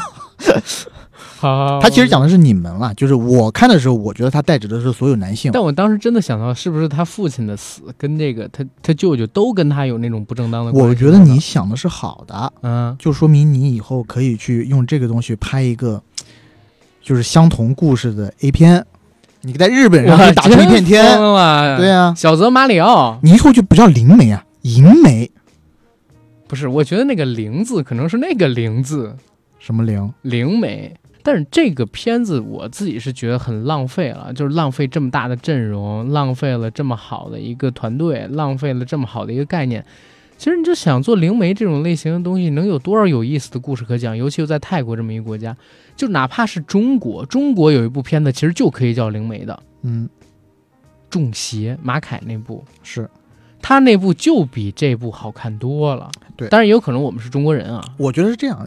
首先，当然首当其冲呢，就是我们是中国人，嗯，他的习俗啊，很多东西不需要再去解释，就天生的有一种有一种接近感，嗯我们会信这个东西。对包括纸人、纸钱啦这些东西，对吧？那个纸纸偶啊，把纸扎的小人儿，对，哇，那个童男就是金童玉女一出来，你就觉得毛骨悚然，对吧？但这个呢，确实跟咱们还是隔着 maybe 一条湄公河有点远，对？吧？嗯，还有就是我们刚刚有提到，其实我觉得《中邪》我们俩都看过，对吧？嗯，你你看过《中邪》吗？我看过。对，《中邪》里头我最怕的一个镜头，就当时吓到我的镜头，那个是吗？那个女的指的，指着指呃，就是有一个东北跳大神的嗯嗯嗯那个，对着主角，那个主角是拿着摄像机，嗯然后对着主角指着镜头说：“你身后有人。”嗯然后他这时候就拿着摄像机，这时候我们是这个摄影师的主观镜头，嗯，随着镜头一转，那个人就在你的面前，一个大特写那个鬼的鬼脸。嗯这个时候，当时我在影院看的，就是魂飞魂飞魄散你。在影院看的？我我在我们当时公司自己的影院看的，哎，操他妈！魂飞魄魂飞魄散。但这部片子呢，它其实没有太多的用好这个主观镜头这一点。对，你你说就是主观镜头的话，甚至我当时想了，在那么紧张的时刻，可能你就不应该是手持摄像机了，你就是打一个标识，就是 GoPro。就是有很多人带着 GoPro 在身上，就是这样子的话，你跑或者打这样子嗯，你就你就会很顺理成章的和这个魔鬼做斗争，然后人家也不会觉得啊你这是假的，因为你本来就戴在头上嘛，对吧嗯？那你跟正面冲突的时候，我也可以看到，对吧？那那你也不用去费事儿的，还要在临死之前还要啊，你你看到鬼要过来杀你了，你还要去摸到你的摄像机，把摄像机对准鬼，那一刹那你死也要死的漂亮。你说这时候他要带一华为手机多好，夜视能力那么强，咱们是给华为代，言了吗没？有开玩笑，啊开玩笑啊。啊是，但是真的就这个片子，我我自己觉得跟《中邪》比起来，我更喜欢《中邪》，我也是。对吧？因为《中邪》真的是能吓到人，而且其实当时鬼的那下没有吓到我，就你刚才说你后面有人，那鬼的那没吓到我，嗯，是因为我根本就没看到那块儿。因为你闭眼的嘛。对的。然后，但是呢，那个女的，她嗯指的时候，他那个表情，我觉得比鬼还吓人。对对对对对，因为对吧你你其实有个心理预期，但我我一直觉得恐怖片最恐怖的是什么时候？最将看的未看的时候，没。错，就是你没有看到鬼之前，但是你已经有心理预期了。就譬如说我在看一些恐怖片的时候，其实我最怕的有几样东西，嗯一个是他妈的镜子，嗯就只要有镜子出现，我就知道他妈的有事情要出现了。你这个主角千万别看镜子，镜子里头一定会出现什么怪东西。嗯啊还有啥呢？譬如说，呃，吱吱呀呀的风扇，有的时候那风扇他妈会掉了。对吧？还有半掩的门，你千万别看，看到半掩的门，你千万别去，别去推那个门，对吧？然后还有什么，呃，譬如说什么古怪的盒子啦，你到然后底看过多少恐怖片？还蛮多的。然后尤其是黑漆漆的地方，千万别去。但这些这些人一定会去。然后那些古怪的布娃娃，哦，尤其有一点，就是如果在恐怖片里面你看到一个人背对着你，我求求你了，你别去看那个人，因为那个人肯定 有些他妈倒霉事儿。但是这些主角一定要去看那个人，你知道吗？我每次看恐怖片的时候，我要一只手捂着眼睛，但我很喜欢看啊，嗯，我要一直捂着眼睛，然后一看到那个主角要去干这些傻事儿的时候，我说操操操操，你就别去看，别去看，你知道吗？但他又看，实话，可吗哥，啊，你说我一会儿自己开车回家，你怕吗？然后咱俩呢，早晨我要五点起了，就是打车去机场，啊，我怕，这怕啥呀？我真怕。你现在说的那些，我怕。我！你带我回家和我和你自己回家有什么区别？旁边有个人跟他妈自己一个人开夜车能一样？我靠！行吧，行吧，你反正我那我就自己打车回家。就是啊不是 你那个车本来就很挤了，我每次进去都觉得挤得慌。我真他妈疯了！我靠！每次进去，你以为你一个人在那儿呢，后座坐满了人。我不是小千儿，你别这么说，啊无所谓，你家里我估计也好不了，给你也满满当当的。我操！别别吓唬我，真别吓唬我。反正就是这些蠢事儿，这恐怖片里面是肯定得干的，嗯对吧？？嗯我真的很理解导演，他们两个人呢，因为成就都在这儿呢，真的是嗯想做的克制一点，但我觉得有点克制觉得过头了。有没有可能是因为哭声，因为商业上真的很成功？他想把哭声嗯给复刻到泰国，做一个类似泰国版的这么一个东西，结果就弄了一个里外不是人的灵媒出来。你不觉得他也是克制在灵呃，他也是借由哭声延展起了那套克制的拍法去拍灵媒的吗？但哭声 somehow 我觉得比这个要稍微好一点儿。我当然是要比这个好，所以那个是一个还不错的片子，但是这个绝对是烂的呀。嗯，对吧？但是哭声也是一种克制，克制的表达，嗯，它不是那种咒怨。我我对咒怨的印象是什么？我操！我小的时候看，就是有一个日式那种推拉的那种纸门，木头做的那种，一格子一格子，一拉开，一个女人侧着脸出来，然后脸是烂的。嗯，就是对于这种，但是这种片子里，但是我们现在看到灵媒跟哭声里边，其实这些东西都是没有的，是对吧？恐怖片，我觉得这是恐怖片和惊悚片的不一样。对，惊悚片的话，会直接直面给给你直面一些血浆嗯和一些很恐怖的画面，嗯但是这些恐怖的画面只在第一眼你看到的时候觉得恐怖，嗯。后面你看多了你就不会恐怖了。可你说像是那个中邪，因为我跟马凯我们聊过，嗯就当时在那个平台上有一个节目，我们跟他聊过嘛，他跟我讲，他其实做这个中邪，他只是抄了一堆经典的恐怖片儿，把那个套路用了一遍，对，在本土化就行了。没错，我就觉得那个很好啊，我靠，所以我就觉得，嗯，当这个也是网上的一个朋友的一些网友的观点，嗯，就会不会是恐怖片是做到头了？我觉得不是，就你真的可能想要去推陈出新，是要有一些可能比较难。我觉得不是，因为我为什么说我胆子小，就是嗯。不敢看鬼片，是因为我呢可以看，比如说文字化的，嗯。或者说，嗯，就是总之视觉化不行，音频的跟文字都没问题。你看咱天天录那恐怖故事什么的，我都可以给大家讲，但是一到画面我就不行，因为我脑子里边会把这个东西想得更恐怖，你知道吗？然后就你这样的人，你看这部片子你还觉得不恐怖？我自己脑子里边想的比这个东西更恐怖。我在看到之后，我发现没我脑子里想的恐怖。嗯你就像我刚才提到的那个，我我在看他摆了一大堆摄像头的时候，嗯夜视的那种摄像头，我真的会想，有一个镜头是阿敏就顺着墙往上爬，爬到房顶儿，然后像一只野兽一样用皮子在嗅，然后它的脑袋要倒转一下，然后四肢翻转着爬到这个摄像机前面，舔一下摄像机，然后笑一下，然后脸就在摄像机的面前变掉，就那是我想象的那种恐怖的场景，但是他完全没给我，他只是噔跳出来吓了我一是下，我觉得呢，甚至我还想过，就是他生吃狗，生吃小孩儿，他现在也是类似于生吃狗啊，这他炖了清蒸狗，哦，他炖了嘛？嗯但是那个生吃小孩儿我都想到过，就是我我说他趴在小孩儿面前要干嘛？不会有片子真的敢拍吃小孩儿吧？那就是 Jennifer Lawrence 的妈妈。我他妈我真的疯了，你知道吗？你看了母亲那个电影吗？我没有，他到最后就是把自己小孩吃了这东西都敢拍，啊！而且他的那个导演是很牛逼的导演啊，拍《黑天鹅》的导演我。我我我真的我对恐怖片跟惊悚片真的我太短板了，我看的太少了这种东西。嗯，但是我自己就总想着，因为我胆子比较小，我会把这种东西想得更可怕。我觉得我看嗯这部片子有一点不爽的地方，就是有一种极大的不满足。因为其实像我，我不敢说我恐怖片看得多，嗯、但是但凡是比较大部头的恐怖片，尤其是欧美那边的恐怖片，我其实会看的。像呃那个 James Wan 的那那嗯招魂系列，系列对吧什么的？Insidious、嗯那个叫什么潜伏、潜伏系列，我都是看的。安娜贝尔安娜贝尔这些我都看的。嗯嗯、我看了以后呢，其实有很多电影，你觉得其实它的那个故事线其实很好预测。啊致命感应你评了几分？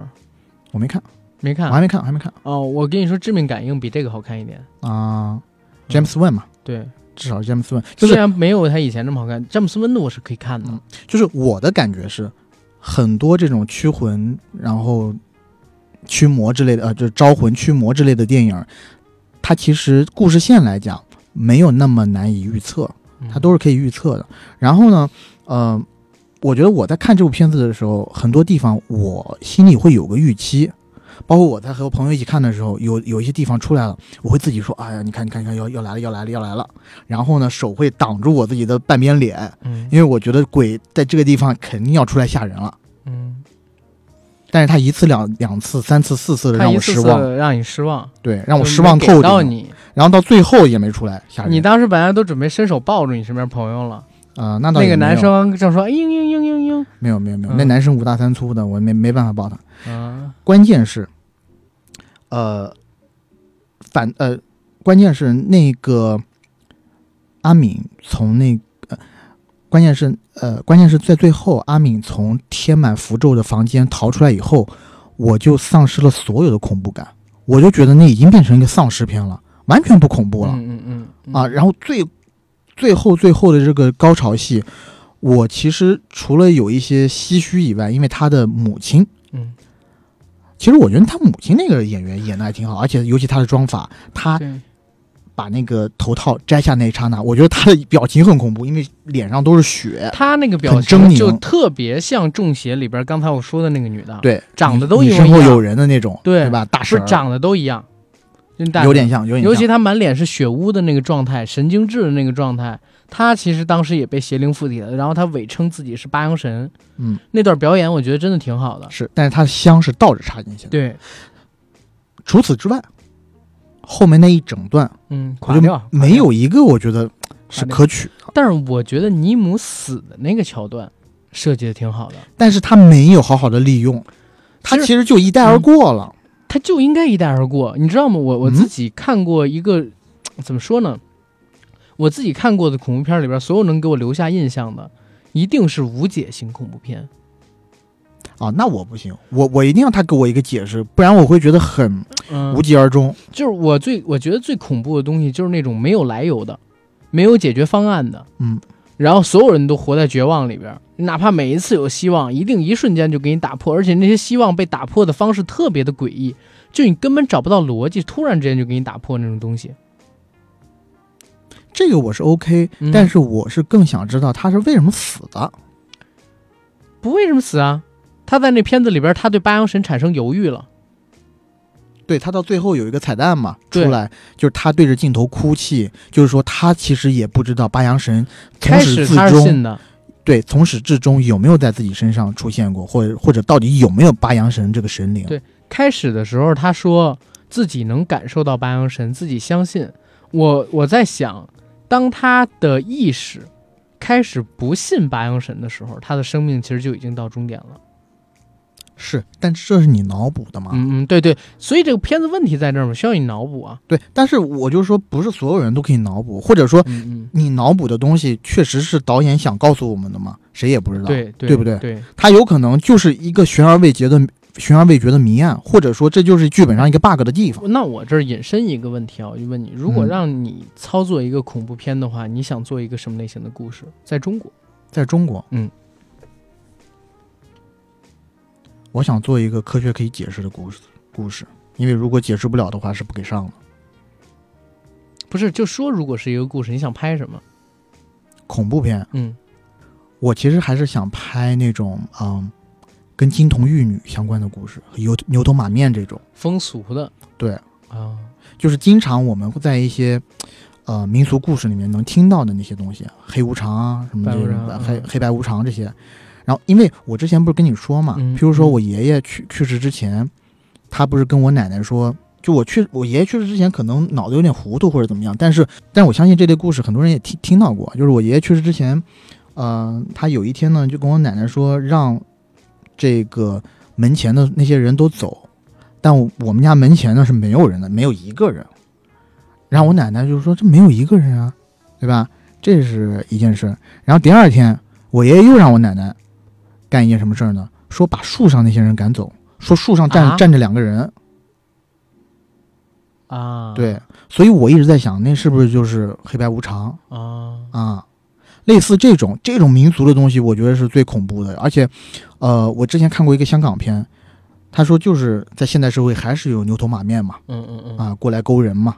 嗯，，对，而且金童，类似僵尸那种，你想拍？我不是类似僵尸不是，就麦浚龙那个啊、类似类似那种，但是我又不是拍僵尸，我是拍真正的那种明白鬼。明白如果审查可以通过的话啊，然后金童玉女这种就是只扎人这种东西，我觉得是很邪。人吓人那种，对。就洪金宝扮成那个就是纸人，对。然后跟人做那种，但我但我是想说，国外有安娜贝尔嘛，嗯，但国内最恐怖的，我觉得就是这些纸扎纸人，扎人，有可能一个人跌落进。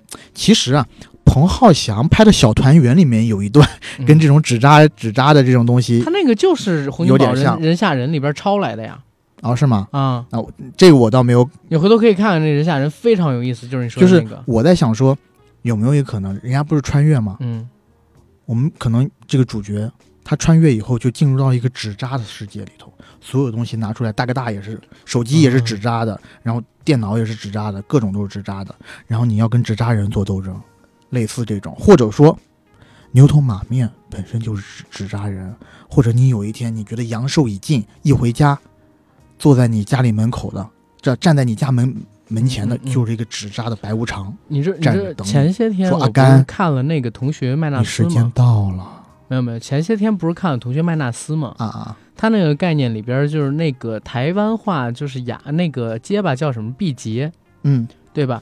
毕节演的那个角色不是就能看到来收人的人吗？对他做纸扎的嘛，对，他纸扎行那个，开始他以为是收家人，嗯结果发现是收自己。对，然后临死之前那天，他突然就不结巴了，嗯，对吧？回光返回，光返照其实是他自己，然后当天他就被人给打死了嘛，嗯非常无厘头的被打死了。对，然后那个东西其实有点你说的概念，但你知道，如果我想拍恐怖片的话，我想拍什么吗？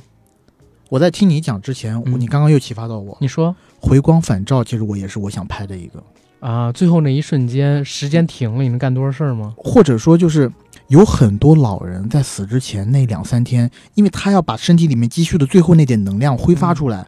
那几天其实有的老人特就是精神头特别好，很多是患绝症的老人在最后那一两天，其实大家都觉得他病都好了，有真故事。然后突然就走了。我我有一个，就是我奶奶家的前院儿的前院儿，住在我奶奶家西那个南边儿，嗯中间隔一个院子的一家。嗯那个老太太姓康，嗯是我很小的时候去世的，她活了八十八岁，而且她是裹小脚的哟，嗯应该是最后一批裹小脚的人。两千年代初的时候左右去世的，我印象极深。她那个时候是得重病，然后突然就她临去世那一天吃了吃了好吃了好多东西，就是他本来已经吃不下去饭了。嗯然后去世的时候，我们去他们家那边就是参加他的这个葬礼嘛，就是开席嘛。然后当时就有人聊说，这个老太太她是无疾，她她是那个在睡梦之中去世的。嗯然后说头去世前一天，突然胃口就特别好，吃了很多的东西。在那之前本来已经吃很少了，可能吃饺子吃三个就饱了，就吃不下去了。嗯，然后，呃，就就有类似的这种，对，就是嗯我奶奶去世之前也是这样，啊一整天就我奶奶当时已经瘦脱脱骨，就脱相了，嗯嗯然后脱水，整个人看起来已经不就啊皮包骨头，嗯就很瘦很瘦。我奶奶本来是很富态一个老太太，嗯，整天眼皮都抬不起来，你知道吗？眼皮都抬不起来，然后喝水也不能喝水，都是我们家人是用棉签蘸着水在她嘴唇上点一点。嗯到她快走的那傍晚的傍晚的时候，嗯她突然一下精神头特别好，眼睛可以睁得很大，还能说几句话。嗯说完那几句话，眼睛睁大以后，很短的时间人就走了。嗯就是现在，其实我觉得很多人都已经有这个概念了，就是譬如说得重病的老人，如果突然一下精神头好了，很多人会觉得这是一个征兆，是就是给家里人一个时间回来看一看。是，是其实我很想拍这个，因为嗯这个你要你说他是反，就是不科迷信嘛，但其实不是迷信，不是迷信，这是生理性的，就这个真的是是这样，但是呢又很悬，就你会觉得很悬。嗯嗯，就是回光返照那一瞬间，人能想到什么？人的时间是不是跟我们看到的是一样，都不知道？，对，或者说可做的东西很多，走进天国，是不是真有个天国？是不是真有下辈下一辈子？那不知道。这对，嗯然后我记得很多有的时候但是惊悚点你想做在哪儿呢？惊悚的点，嗯，你说回光返照吗？对，这个我其实还没想好，这个我还没想好，但是我就觉得，其实整个事情我就会觉得很很恐怖，我自己会感觉很恐怖，嗯。因为你会看到你的至亲，你你你最亲的人，嗯，身体一下好了。你你的恐怖是在于你不知道什么时候会失去他，嗯。你会嗯。自己就知道他很快就要走了，但他什么时候走？底色应该是悲凉，但是他不能做成一个恐怖片，可能现在这个元对素的，但我每次看这种故事，我自己会觉得很恐怖，是我会很怕，很害怕。你知你知道我想拍的恐怖片或者说惊悚片是一个什么故事吗？嗯高考的故事。嗯，咋回事？今年你你记不记得陈正道做了一个片子，叫《盛夏未来》。嗯《盛夏未来》那个片子里边儿，当时因为我去采那个陈正道嘛，我就嗯有跟他聊过这个事儿。后来他妈的他们不让说，就是他把高考拍出了一股战场的感觉，你知道吗？因为陈正道是台湾人，嗯，他没经历过大陆的高考，但他们也有联考啊。有联考，但是跟大陆的高考它不一样啊。嗯大陆的高考是千军万马过独木桥，然后你可能考过了就影响终身嘛，然后家长呢也会非常非常重视这个东西，还给孩子压力也特别大。嗯，他在那个《盛夏未来》里边有一个场景，就是直接给到第一次的考场，张子枫呢擦掉自己的试题之前，他拍了一下考场里边所有人的状态，桌子跟桌子之间隔得特别开，嗯有的人打着吊瓶，有的人绑着绷带，然后有的人就全神贯注、满头大汗的盯着那个题，然后就开始弄。我我就觉得这个东西要是能运用好的话，其实也能做一个恐怖片说。你就比如说片儿男主角，他是一个呃高三的学生，离高考现在可能还有二十天了，嗯拼命的复习，家里边呢爸爸酗酒，妈妈搞外遇，但是天天逼着他让他好好学习，你知道吗？然后呢，他自己在学校里边遭受霸凌，同学必须要让他把这个卷子在高考的时候给他抄，因为你也知道，就高考的时候那个座位你是知道的嘛，嗯对吧？反正我我记得当年是这样，我不知道现在是不是这样啊。然后呢，我操，你到了考场的时候，还也会发生一系列的事。你说迟到什么的也都算上，我就要把一个人去参加高考时候能遇到的意外，全都给弄上，让他这场高考变得特别的不顺利嗯，啊！我觉得就蛮有意思。前两年不是有一个泰国片叫《天才枪手》嘛？是但天才枪手其实它是从以前可能说我们看的像什么，呃，金城武啊，跟释小龙他们拍的那一批朱元平导的那种，呃，各种神奇的作弊方式那种片子。日本有个片子叫《史上最大作弊战争》。对，但我觉得那就是抄以前香港跟台湾金城武他们那个，嗯，就作弊的时候，大家从头发里边抽出了什么东西，从这边乌龙学院什么之类的。好像是吧？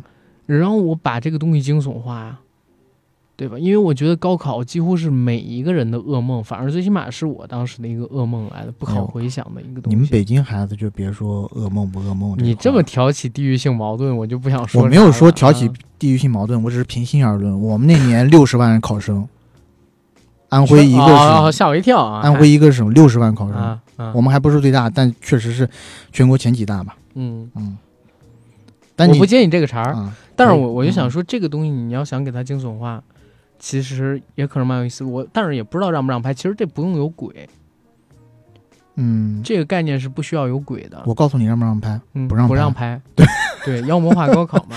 教育部直接就把你你你想拍可以，你以后小孩都别高考了。陈正道当时不就说嘛，说这个东西不能用，就是聊完了之后不能用。他说张子枫在拍这个东西的时候，就想到高考的那种恐惧，然后他做了很多，就是把这个高考战场化的这么一个东西。嗯，我一想，你既然能够战场化，你就可以惊悚化。哎，怎么说呢？反正我觉得《灵媒》这个片子嗯，啊，就是到现在呢，是对于我们来讲是比较失望的。比较失望的。那我们可以给大家讲一下这个各自推荐一部吧。各自推荐一部。嗯那我也就别推荐了，啊我就直接说一下这个导演本人拍的那部《鬼影》讲的是啥故事、嗯啊？那个故事呢，其实是跟照片有关的。一开场是一行五个人，男主人公和他的女朋友，还有他的三个狐朋狗友，坐在一个饭桌上吃饭。开场呢，很会让人很容易的想起落水狗的开场片段，就在几句话交代之间啊，就大家交代了一下这个人物之间的关系。然后呢，吃完饭以后，我啊，然后在那场饭局上，我们知道是男主人公带着他女友去参加他一个老朋老朋友的婚礼。参加完婚礼以后，他们俩开着车往回走，在一个漆黑的道路上，突然间撞到了一个女学生，然后他们两个没停车，就直接走了。从此之后，怪事接二连三的发生。因为这个男主人公呢是一个摄影师，他去给一个客户拍毕业照。这客户当当天毕业，他啪啪啪啪啪拍了很多毕业照。他的女朋友当时是个大学生，但是也临时会充当他的一个摄影助理这么样一个嗯嗯身份。他在拍完这些照片以后，去打印店冲洗，冲洗出来拿着照片上看，发现不对劲。很多照片上会出现很奇怪的白影。他一看，他一拿着这些照片，就告诉这个店家说：“你这次冲洗有失误啊，我的照片怎么会变成这样子？”店家就告诉他：“那你拿底片过来看。”结果就发现，原来底片上就有很奇怪的地方，而且在最重要的一张大合影，就是在最重要的一张众多同学都在的大合影里头，在两个同学之间的黑暗处隐隐约约的显出了一半张脸。此自此之后，这个女孩子呢还是没放下这件事情，她开始自己调查。慢慢的呢，他调查到了这个男孩的前女友，但是也并不知道更多的事情，他就追问这个男人，他和他前女友到底是怎么回事，而且更进一步的，他们一起到了女孩子的家乡，结果发现了一件事情。这个男孩的前女友已经死掉了，但是被不肯离弃他的母亲盛放在房间里，还没有火化。他房间里是一具干尸，已经黑了的干尸。百般劝解之后，这个女孩子的母亲呢，终于决定要火化她。然后呢，其实我们也觉得，所有的这一切应该也应该都结束了，就所有的这些意象。结果到影片的最末尾的时候，女孩子发现以前拍的一组相片里面有这个女鬼的身影。把这些相片呢按一定的顺序排列好以后，她发现这个女鬼竟然寄居在男孩的书柜里。然后他发现了这个男主角和他那三个好哥们儿之前干过什么样的事儿。嗯，这个时间，这个时候呢，故事就倒叙到了这个男孩在大学里的时候。这大学里头是怎么样呢？说大学里头有一个自闭的、被所有人排挤和讥笑的女大学生，然后呢，她在大学里头和这个喜爱摄影的男主人公相遇并且相爱了。男主人公因为女当时的这个女孩子清新脱俗的外表，和女孩在一起。可惜呢，这个女孩子当时的，可惜这个女孩呢，当时她并不知道这个男孩子是一个特别没有种的男人。为什么呢？是因为这个男孩有三个铁哥们儿。有一天，这个女孩子被这个男孩的三个朋友强奸了。男孩误入了现场之后，却被他的几个朋友要求要给女孩子拍裸照，防止这件事情传出去。因为这个男的是她的男朋友嘛，她向他发出了求救的讯号。但是这个男主人公不但没有救她，反而还拿起了手中的相机给她拍了照片。他没有跟任何人说过他们俩是男女朋友的事情。这件事情直接导致了他的前女友最后自杀身亡。啊，所以他自杀身亡以后，他的鬼魂一直寄居在男孩子的家里，一直其实寄居在男孩子的身上。事情回到现在的时空，主人公现在的女朋友就拿这件事情和男孩对峙，这个男主人公呢就回忆起了所有之前的事情，他意识到这个女鬼并没有离开他的生活，于是他用一次性成像相机就拍立得啊，疯狂的在他的房间每一个角落拍摄，但是到处都没有。男孩开始发怒了，并把相机丢到了远处。但是相机掉到地上的时候，相机的快门相机刚好对着男孩自己，在地板上，他自己按动了快门，弹出了一张照片。男主人公战战兢兢走过去，把相片拿起来之后，看到了什么？这个女鬼其实一直骑在他的肩膀上，手一直环着他的脖子。最后是女鬼用手蒙住男人的眼睛，最后男人坠楼。这个片子高明的地方就是它有几层反转。嗯一开始的时候，你以为是一个平常的撞车，把车撞死了，然后人呃就是肇事逃跑，然后人被撞死了以后，这个因为撞车而死的人去报复的事情。嗯但到最后，原来发现，原来男主人公自己之前干过这么丧尽天良的事儿，报应确实是报应。应，但整个片子呢，从气质到节奏的把控，然后到音效的处理，嗯到几个我就就是我们之前刚刚说的恐怖片不得不用的俗套，嗯都处理的恰到好处，所以这部片子在当年上映的时候才拿到了那么高的评价，而且包括现在在豆瓣上还有七点七的七点七的评分，我觉得在恐怖片里面算相当很高了啊。对。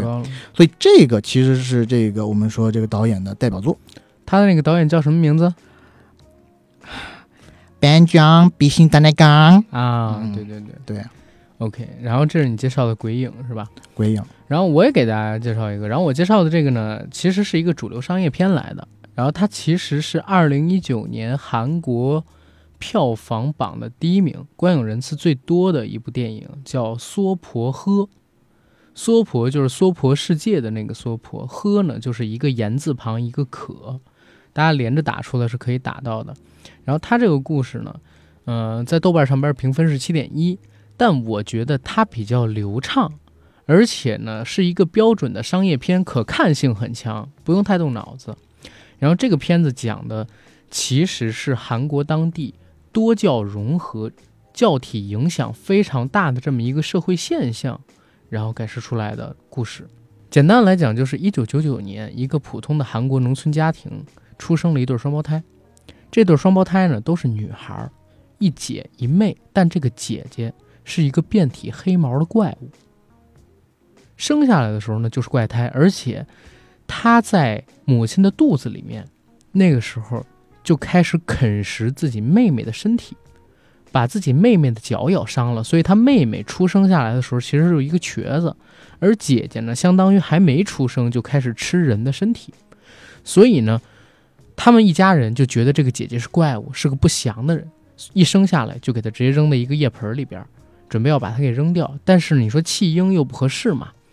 就说是找办法，然后把这个姐姐给解决掉，可还没来得及解决掉。我其实记得他嗯，生下来的那一幕是，她姐姐是被盖在一堆草草席底下，对，然后你会看到了一幕，就是它有一个小手黑毛，黑毛，然后上面带着血的小手。那个黑毛你可以理解为是业力、业障。然后你现在就要把我之后想要提问你的东啊西给、给给对给弄掉了，因为咱们在录之前，你跟提过嘛，就是这个东西我可以理解为是业障，万般带不走，唯有业随身嘛。它开始的时候是有这么一个魔的概念，然后这个姐姐呢还没来得及被家长处理掉，她家里就出现了一些变化，比如说一周之后母亲就死了，因为生的时候就难产，然后父亲呢上吊自杀了，嗯所以从这儿呢，大家就留下了一个印象，好像这对姐妹里边的姐姐是恶魔，她会带来不幸。不祥之物。对，她是带来不祥的人。然后时间往后推移十几年之后，她们已经长成少女了。孪生姐妹呢，一直是和爷爷奶奶相依为命，而且他们一直过着东躲西藏的生活。为什么？因为只要他们到达一个地方，那个地方似乎就会有厄运。姐姐呢，一直被封在一个呃，姐姐跟着他们生活的时候，一直都是被关起来的。被关在一个会放十字架的那种屋子里边，暗不见天日那种屋子里边，当成怪物、当成野兽一样被圈养起来。它的门是个大铁门，对，门底下有一段空间是可以送食物送食物，然后门上应该是用白漆什么的漆了一个十字架十。字架。嗯，其实你就可以理解为，就是他们不想杀了姐姐，但是怕她会带来什么灾祸，包括怕她出了伤人，姐就一直被当成一个怪物一样被嗯圈养着吧。然后有一天，他们搬新家，又来了一个村子。结果在这村子里边又开始发生奇怪的事儿。你比如说牛集体死亡，村子里边的人呢就请了一个跳大神神棍，然后那个神棍跳了一通大神，没有救到任何一头牛，所有的牛还是死了。然后神棍呢发现一个事儿，就是这家新搬来的人好像很奇怪，哎，就兴气冲冲的上来问罪，然后人家搭上窗帘儿闭门不答，所以他就觉得这家人有古怪。半夜三更来看这一家人到底有什么奇怪的地方。当他拿着东西走到那个铁门前的时候，那个铁门里面瞬间爬出来好多好多条蛇。嗯，神棍啊，还有那个他自己带来那帮人就全都给吓跑了嘛。这个时候，电影的片名就出来了，叫《娑婆诃》。娑婆诃是什么意思？它其实是一句梵文来的。般若波罗蜜心经最后里边也用这个娑婆诃作为一个咒语的结尾，它的释义呢是吉祥圆满。但是还有一个说法呢，叫做无助，就是你的心要守住平衡。嗯，这是娑呃婆娑婆诃它的一个释义。如果你守不住平衡的话，有业障、有魔障、有心魔、有贪嗔痴恨这几个念头，你就都要把它给抹掉，都要把它给灭掉。灭掉了之后，你就能达到圆满。所以大家回看这个片名《娑婆诃》到底是一个什么样的意思，我们顺着故事讲，你们就知道了。导演的名字呢叫张宰贤，之前他曾经拍过一个片子叫《黑祭四》，然后导演呢就比较喜欢拍这种宗教类的题材。这个片子也是宗教类题材。刚才我们讲的其实是一个比较典型的一个类似恐怖片或者悬疑惊悚片那么一开头，但为什么这说是宗教题材，而且有现实性，票房又那么高呢？它其实讲的就是韩国邪教横行的这么一个事儿。这个片子里边的男主角也姓朴，是个牧师，他是一个专门打击邪教的牧师，宗教打假，然后专门开了一家店，然后去各个的这个教派里边去指出，哎，你们这不对，你们这骗钱，你们这怎么怎么样，做了类似这么一个宗教事务所。所以有很多宗教很恨他。在电影开场的时候，你能看到，经常会有什么宗教团体啊，跑到他这公司底下。去做一些叫叫什么，做一些这个抗议呃、抗议，朝他扔鸡蛋啊，什么嗯这个那个的事儿。当然，他也通过这个盈利了啊。我甚至都不知道，就是这个人本身是不是有信仰的。这是最开始的时候看到一个，然后呢，事情往后推，介绍完男主角之后，就是一个警察视角，警察发现了一具尸体，这个尸体呢是一个女性尸体，而且年纪不大。她藏在一个刚竣工的隧道的混凝土里。然后这个尸体呢很奇怪，他的身体里边有一些宗教类的东西，比如说符咒，嗯，对吧？而且类似的案件在那段时间已经发生过很多起了，不知道为啥。然后警察呢就要去追查这个案子嘛。然后在这个时候呢，有一个人映入了警察的眼睛。这个人呢是一个黄毛，他有一个外号，外号叫什么？你还记得吗？不动明王放屁啊，不是吗？叫广目，哦，叫广目天广王。目天王，OK，不动明王什么鬼？四大天王里面不是有不动明王吗？广目、持国、多闻、增长行吧，不动明王不知道哪反正就是也也是一个，是也是个是但是跟这没有关系。我操，行佛教四大天王然后这个黄毛呢，他那我的镜头能说魔里青、魔里寿啊？也可以吧，但是还是以这个增长什么来说嘛。嗯，嗯然后广目呢，就是这个黄毛，他正在见一个叫做持国的人，他们俩在聊一个事儿。嗯，通过他们俩聊的东西呢，你可以知道，哦，就是另外两个天王增长天王什么的，其实已经死了。嗯，四大天王只剩下两个，他们俩是剩下的两个天王，而且他们两个在聊什么事儿呢？就是在聊各自最近遭受到的一些苦楚，比如说，啊、黄毛还有这个呃，就是持国，他们俩其中有一个每天晚上都会做噩梦，梦到一群小女孩儿，梦到一群黑影，在跟他们索命，在追他们。那个时候还没讲到底是出现了啥，然后他们俩在讲啥事儿呢？在讲我们做的事儿是正义的，我们做的事儿是为了防止邪灵降生到这个世界上，我们在维护正义，守护安宁。虽然不一定我们做的每一件事儿都是对的，但是我们抱的初心和最后达成的目标一定是正确的。我们要坚持自己。这是当时他们聊的这个事儿。警方因为发现了线索，查到了他们这些所谓天王的人啊，嗯然后就来追查。追查的时候呢，池国就跟黄毛聊了之后，选择了自杀，让线索断掉。对，让线索断掉。结果呢，警方又找呃，警方就相当于是扑了个空，然后跑走了。在呃，池国死之前，他跟母亲通了一通电话，聊让母亲原谅他。然后他现在在做一个正义的事儿，好像有很大的隐情，他才选择了杀人，然后等等等等，怎么怎么样的。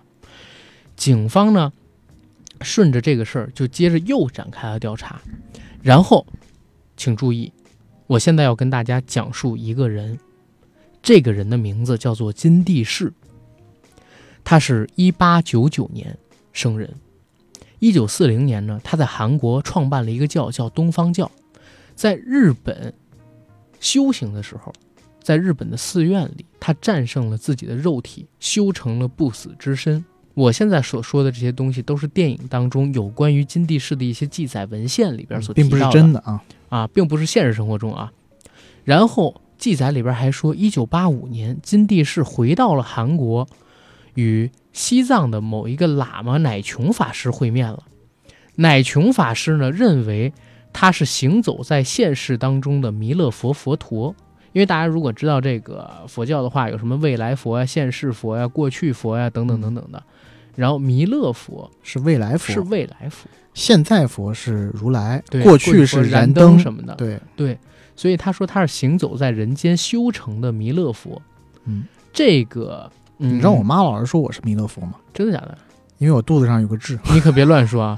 乃琼法师为什么会觉得他是弥勒佛？第一，他不老不死，战胜肉体；第二，生有六指，嗯，就是说他一共有十二个手指头，这是只有成佛的这么一个人的标志。当然是在这个片子的概念当中，成佛的人才能有的编制啊。乃琼法师说了，嗯，说在藏传佛教里面，其实人的成佛其实是呃此生的圆满，通向极乐，这个叫成佛。但是在日本，就是佛教传到日本去以后，他们有一个变化，尤其是好像是经过军国主义的加工以后，是对于肉体的控制。嗯，肉体的控制就是实体，呃，就实际一点，就是说，呃，长生不老长生不老，才是成佛。但是还没有达到去佛国这样的一个境界。嗯，对吧？还要去修行，并不是到达最终的圆满。然后呢，乃琼法师给他下了一个批文，类似“成也风云，败也风云”，就是什么“风云际会潜水游”什么类似的这嗯这种批文啊。具体什么批文，一会儿再跟大家说。然后乃琼法师跟这个金地士就分道扬镳了。同样，就在建完了乃琼法师之后，金地士就在一一九八五年同年突然解散了东方教，从此销声匿迹。后来呢，在九四年，大家想想那个时候金地士已经多大了？已经九十五岁了。嗯，他建立了一个什么东西呢？叫做地士馆，作为实习场地，资助一些资金给少管所的孩子，而且从这里边呢援助了四名少年犯。这四名少年犯呢，都有一个共同的特点，是亲手杀死自己父亲的孩子。嗯，金帝是把他们当孩子一样对待，而且给他们起了名字，分别是广目、多闻、持国、增长，嗯，把他们起成了四大天王的名字。不是黎明这些，不是，九几年已经有四大天王了，香港这边。啊、好吧，但是韩国的嘛，对吧？嗯然后到了九九年呢，金地士就消失了，嗯，啊，就消失了。然后时间再一转，就是刚才说到九九年孪生姐妹出生，跟他们同年出生的有金地士留下来的一本著作，一本经文。这本经文叫什么？叫《降魔传经书》。对，为什么能查到金地市这个人，就是因为顺着跳楼自杀的迟国的线索，找到了迟国曾经被金地市这个院收养，收养过一段时间，而且呢，好像还和这个东方教有一定的关系。为什么男主角能接触到这个事儿？因为男主就是专门给这个假宗教团体、给邪教打假的嘛，嗯，对吧？就查到这个事儿了。然后男主去追这个事儿的时候，找到了一个那个大和尚。大和尚是韩国的和尚，长得挺怪的，不是那种就是很知识分子的样子啊。然后那和尚跟他说，一般邪教有三样东西：教主，嗯，信徒，经书，对吧？有教主没有经书，怎么招揽信徒？怎么阐释教义？没有教主，只有信徒跟经书，也不能完成邪恶的目的。所以，一定要寻找到他们这个组织的教主金地士，还有或入呃，所以一定要找到他们这个教的教主金地士在哪儿。如果教主不在了，金地士的传人在哪儿？然后他们有没有什么经书？结果就找到了这个降魔经。通过降魔经，发现了一些很奇怪的地方。你比方说，降魔经里的很多东西其实是根据金刚经里来的，还有一些是韩国的传统宗教融起来的。但是多出来了一些话，多出来的一些话是什么呢？就是告诉信或者说读降魔经的那些孩子们，你们要对抗蛇，对抗少女体内的蛇，杀死这个蛇才能让这个世界获得光明，得到解救。这一段是新增进去的。而且在这本军书的最后，有好多页，其实都是用汉字写的一串数字。这个我必须得讲啊，韩国在建呃，在这个李承晚发明大韩民国之前，它是没有文字的啊，也不能说没有文字，但是汉字绝对的官方语言是。所以大家看，比如说像《王国》呀，什么什么这个那个剧的时候，他们叫汉城，啊，他们用汉字。这个都是非常非常正常的，你都不用到看王国嗯，你就直接到就是韩日不是有一个独岛争端嘛？对，独岛那个岛上写了两个特别大的汉字“独岛”。嗯，对，就是他的文化很多是从汉国来的嘛，就是中国来的嘛，对吧？然后呢，男主深入的去了解，哎，这个案子的时候，就发现了有很奇怪的事儿。嗯，发现金地士好像没死啊。然后这个蛇又是什么呢？少女体内的蛇又是什么呢？慢慢才发现，原来喇嘛当年在跟这个金地士见面的时候留下了一个密文，说金地士虽然已经修成了佛陀，现世的弥勒，但是他的死敌将会在金地士一百周岁的时候降生，也就是公元一九九九年降生在韩国。他是金地士的反面，他是金地士的克星。他会让金地士在一百一十六岁的时候遭受到灭顶之灾，让他死掉，灰飞烟灭，灰飞烟灭。所以金地士好像并没有死，他找来了刚才我说的这个多闻增长啊、持国啊、广目四大天王，帮自己去杀所有一九九九年在韩国固定的几个地域内出生的女孩。没有，不是几个地域，是。金地是本人的出生地，出生的出生地女孩，出生的女孩，总共有八十几个。他们真的是一个个杀。当他们杀到，就是最后剩那黄毛嘛，广木，他杀到我们这部片子的女主角就是妹妹。嗯，他的时候，妹妹跟他说：“你能不能别把我的姐姐杀了？如果我死了，就没有人照顾我姐姐了。很多人都拿她当怪物。”对，广木一听说怪物。心里就一喜，难道不用杀这女孩了？我已经找到蛇了，就是找到恶魔了。而且有重要的一点，嗯，就是他并没有在公安局注注册过。对，就是他的出生信息其实不在他们给接到的那个名单里头，因为他一出生长得像怪物，就被藏起来了嘛。对，对吧？广木走到了铁门前，推开铁门，结果不是遍体黑毛的怪物，他的这个姐姐。早在前几天，经历种种变化，身上的黑毛就褪去了，露出了光滑洁白的皮肤，整个人变成了一个无性征的人，非男非女，啊，非人又非鬼。这个我要跟你辩一下，嗯，也不是辩一下，我我要提出一些异议，嗯，就是发育挺好的、啊。我倒没有看出来她是无性征，我就啊看出来是一个女孩儿，她没头发而已。我觉得是无性征，因为她连胸都没了嘛。我倒没有看这么仔细，他褪毛之后，因为他长期营养不良，没有胸也是正常的。我不跟你争执这个东西，嗯，但是佛本无相，对吧？佛本无相，我觉得佛可男可女，只能对可。男可女，所以嗯我觉得他是一个无性征的这么一个状态。当时，嗯然后他手摆莲花的姿势嘛，然后跟这个广木讲了一些只有广木自己才能记得的事儿，比如说广木的母亲在广木小的时候唱起来的歌，然后他指出金地士还活着，金地士已经成了魔，自己是金地士的反面，所以自己其实是走在现实当中的弥勒。广木本来还不信，他说金地士生有六指，你去看一下就知道了。广木犹疑着，但是没有对女孩下手，拿着女孩给他的一个打火机，这个打火机哦，一定要记住，回到了他接受任务的那个管理，管理呢，他见到了一个长发大叔，长得还挺帅的。这个长发大叔呢，号称是金地士的弟子。他跟着这个大叔走到了金地士的身前，这个时候展示出来的金地士是一个垂垂老矣的光头老人，靠呼吸机维持生命。他看到这个金地士，结果发现只有五指，并没有多出来的手指头，所以很吃惊。可还没来得及说什么，砰，他就已经被那个被那个帅大叔开了一枪打死了，打死了。那个帅大叔是六指，其实他才是真正的金金地士士。不老不死了，已经嗯，对吧？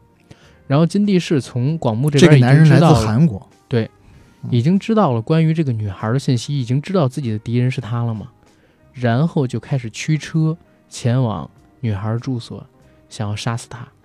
路上呢，被我们男主角拦截，通过这个打火机引发的火灾，被活活的给烧死了。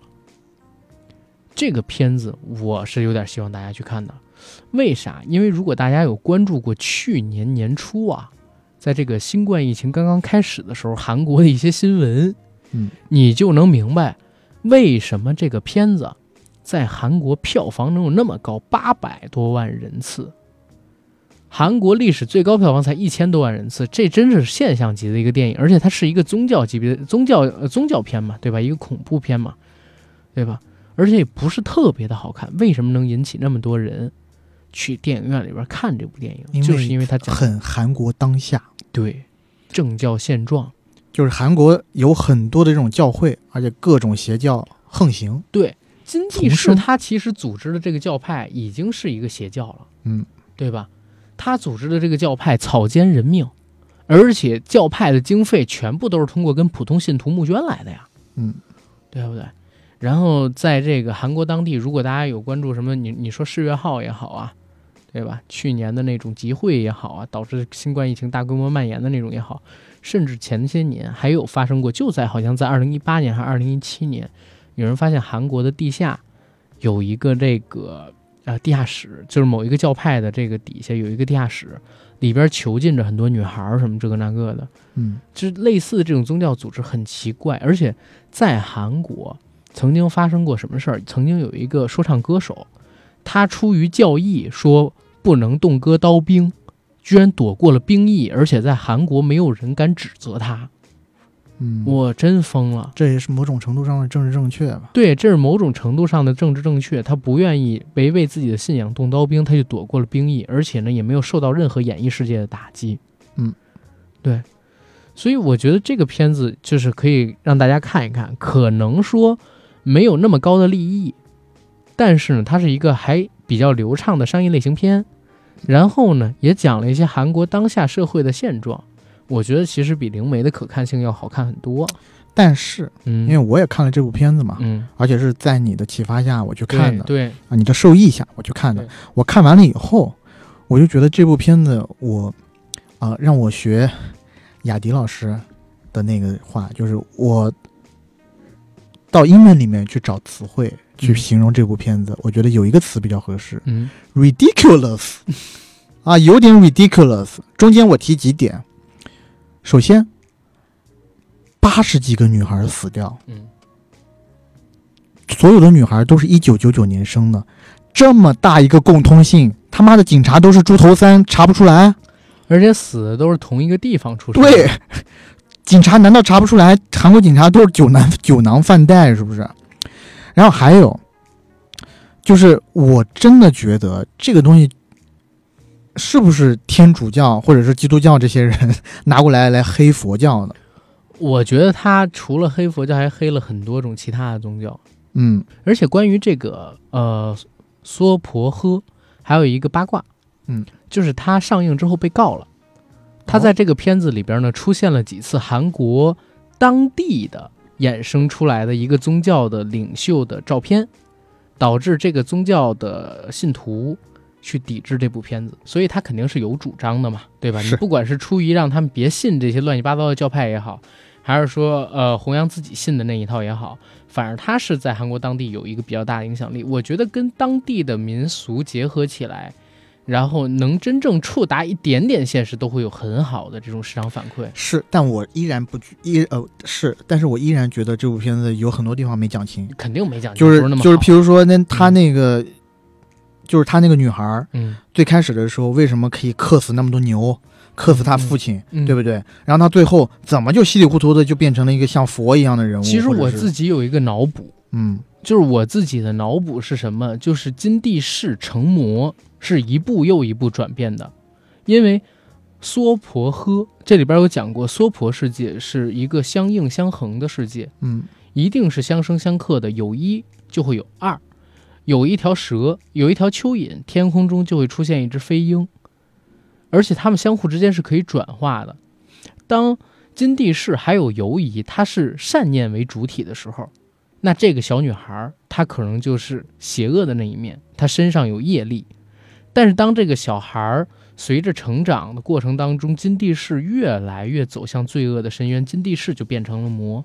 作为相应的属呃，作为这个娑婆世界里边相应的这么一个生造物，它就变成了佛。直到最后的时候，金世帝呃金帝是因为越来越到他那个预言当中大限了嘛，他已经越来越不能控制自己的邪恶欲望，完全滑向深渊的时候，他完全成魔，然后那个女孩完全成佛。对，所以我自己在看这部电影的时候，我也有反思，嗯因为这部电影本身就是神神鬼鬼的这种东西嘛。嗯嗯，但我觉得我可能骨子里还是一个无神论者，我其实始终还是要想去找一些它那里的逻辑啦，对对然后与前因后果什么的，然后结果发现这是肯定是对的，有一个逻辑就是大家呢要保守心中的善意，对吧？不能让自己做，因为如果按相生相克来看的话，就是你如果做下什么坏事儿，一定会有一个克制你的人在背后给你这场，比如说犯罪吧，写下教训，嗯嗯，对吧？然后这期节目上的时候呢，应该马上就快要到十一国庆节了，然后提前跟大家预祝一下国庆愉快，阖家欢乐。然后呢，我们国庆节期间会给大家单独上一个国庆节的十一特辑，告诉大家十一应该玩什么呀，应该看什么呀，应该嗨什么呀，等等等等的嗯。但是我有所保留。嗯，我就我的意思就是说，主题是不是这个，咱们再定吧。好，行行行啊行行，反正到时候呢，肯定会有十一特辑的。然后也希望大家可以过一个快快乐乐的十一佳节，玩上七天。然后还有一个事儿，十一期间呢，我和 AD 会上一期付费节目。这期付费节目呢，就是向大家预告已久的啊，我们要聊的就是国产电影大尺度的那些场面的一个目录推荐，对吧？推荐目录推荐啊，我们要放开了聊一聊，聊一期嗨的。希望大家在国庆期间也持续关注我们硬核班长这个账号啊。然后这期节目呢，如果在各个平台上不了的话，我可能会上到小程序里边去，也希望大家多多关注，好吧？嗯然后谢谢大家，谢谢大家。拜拜。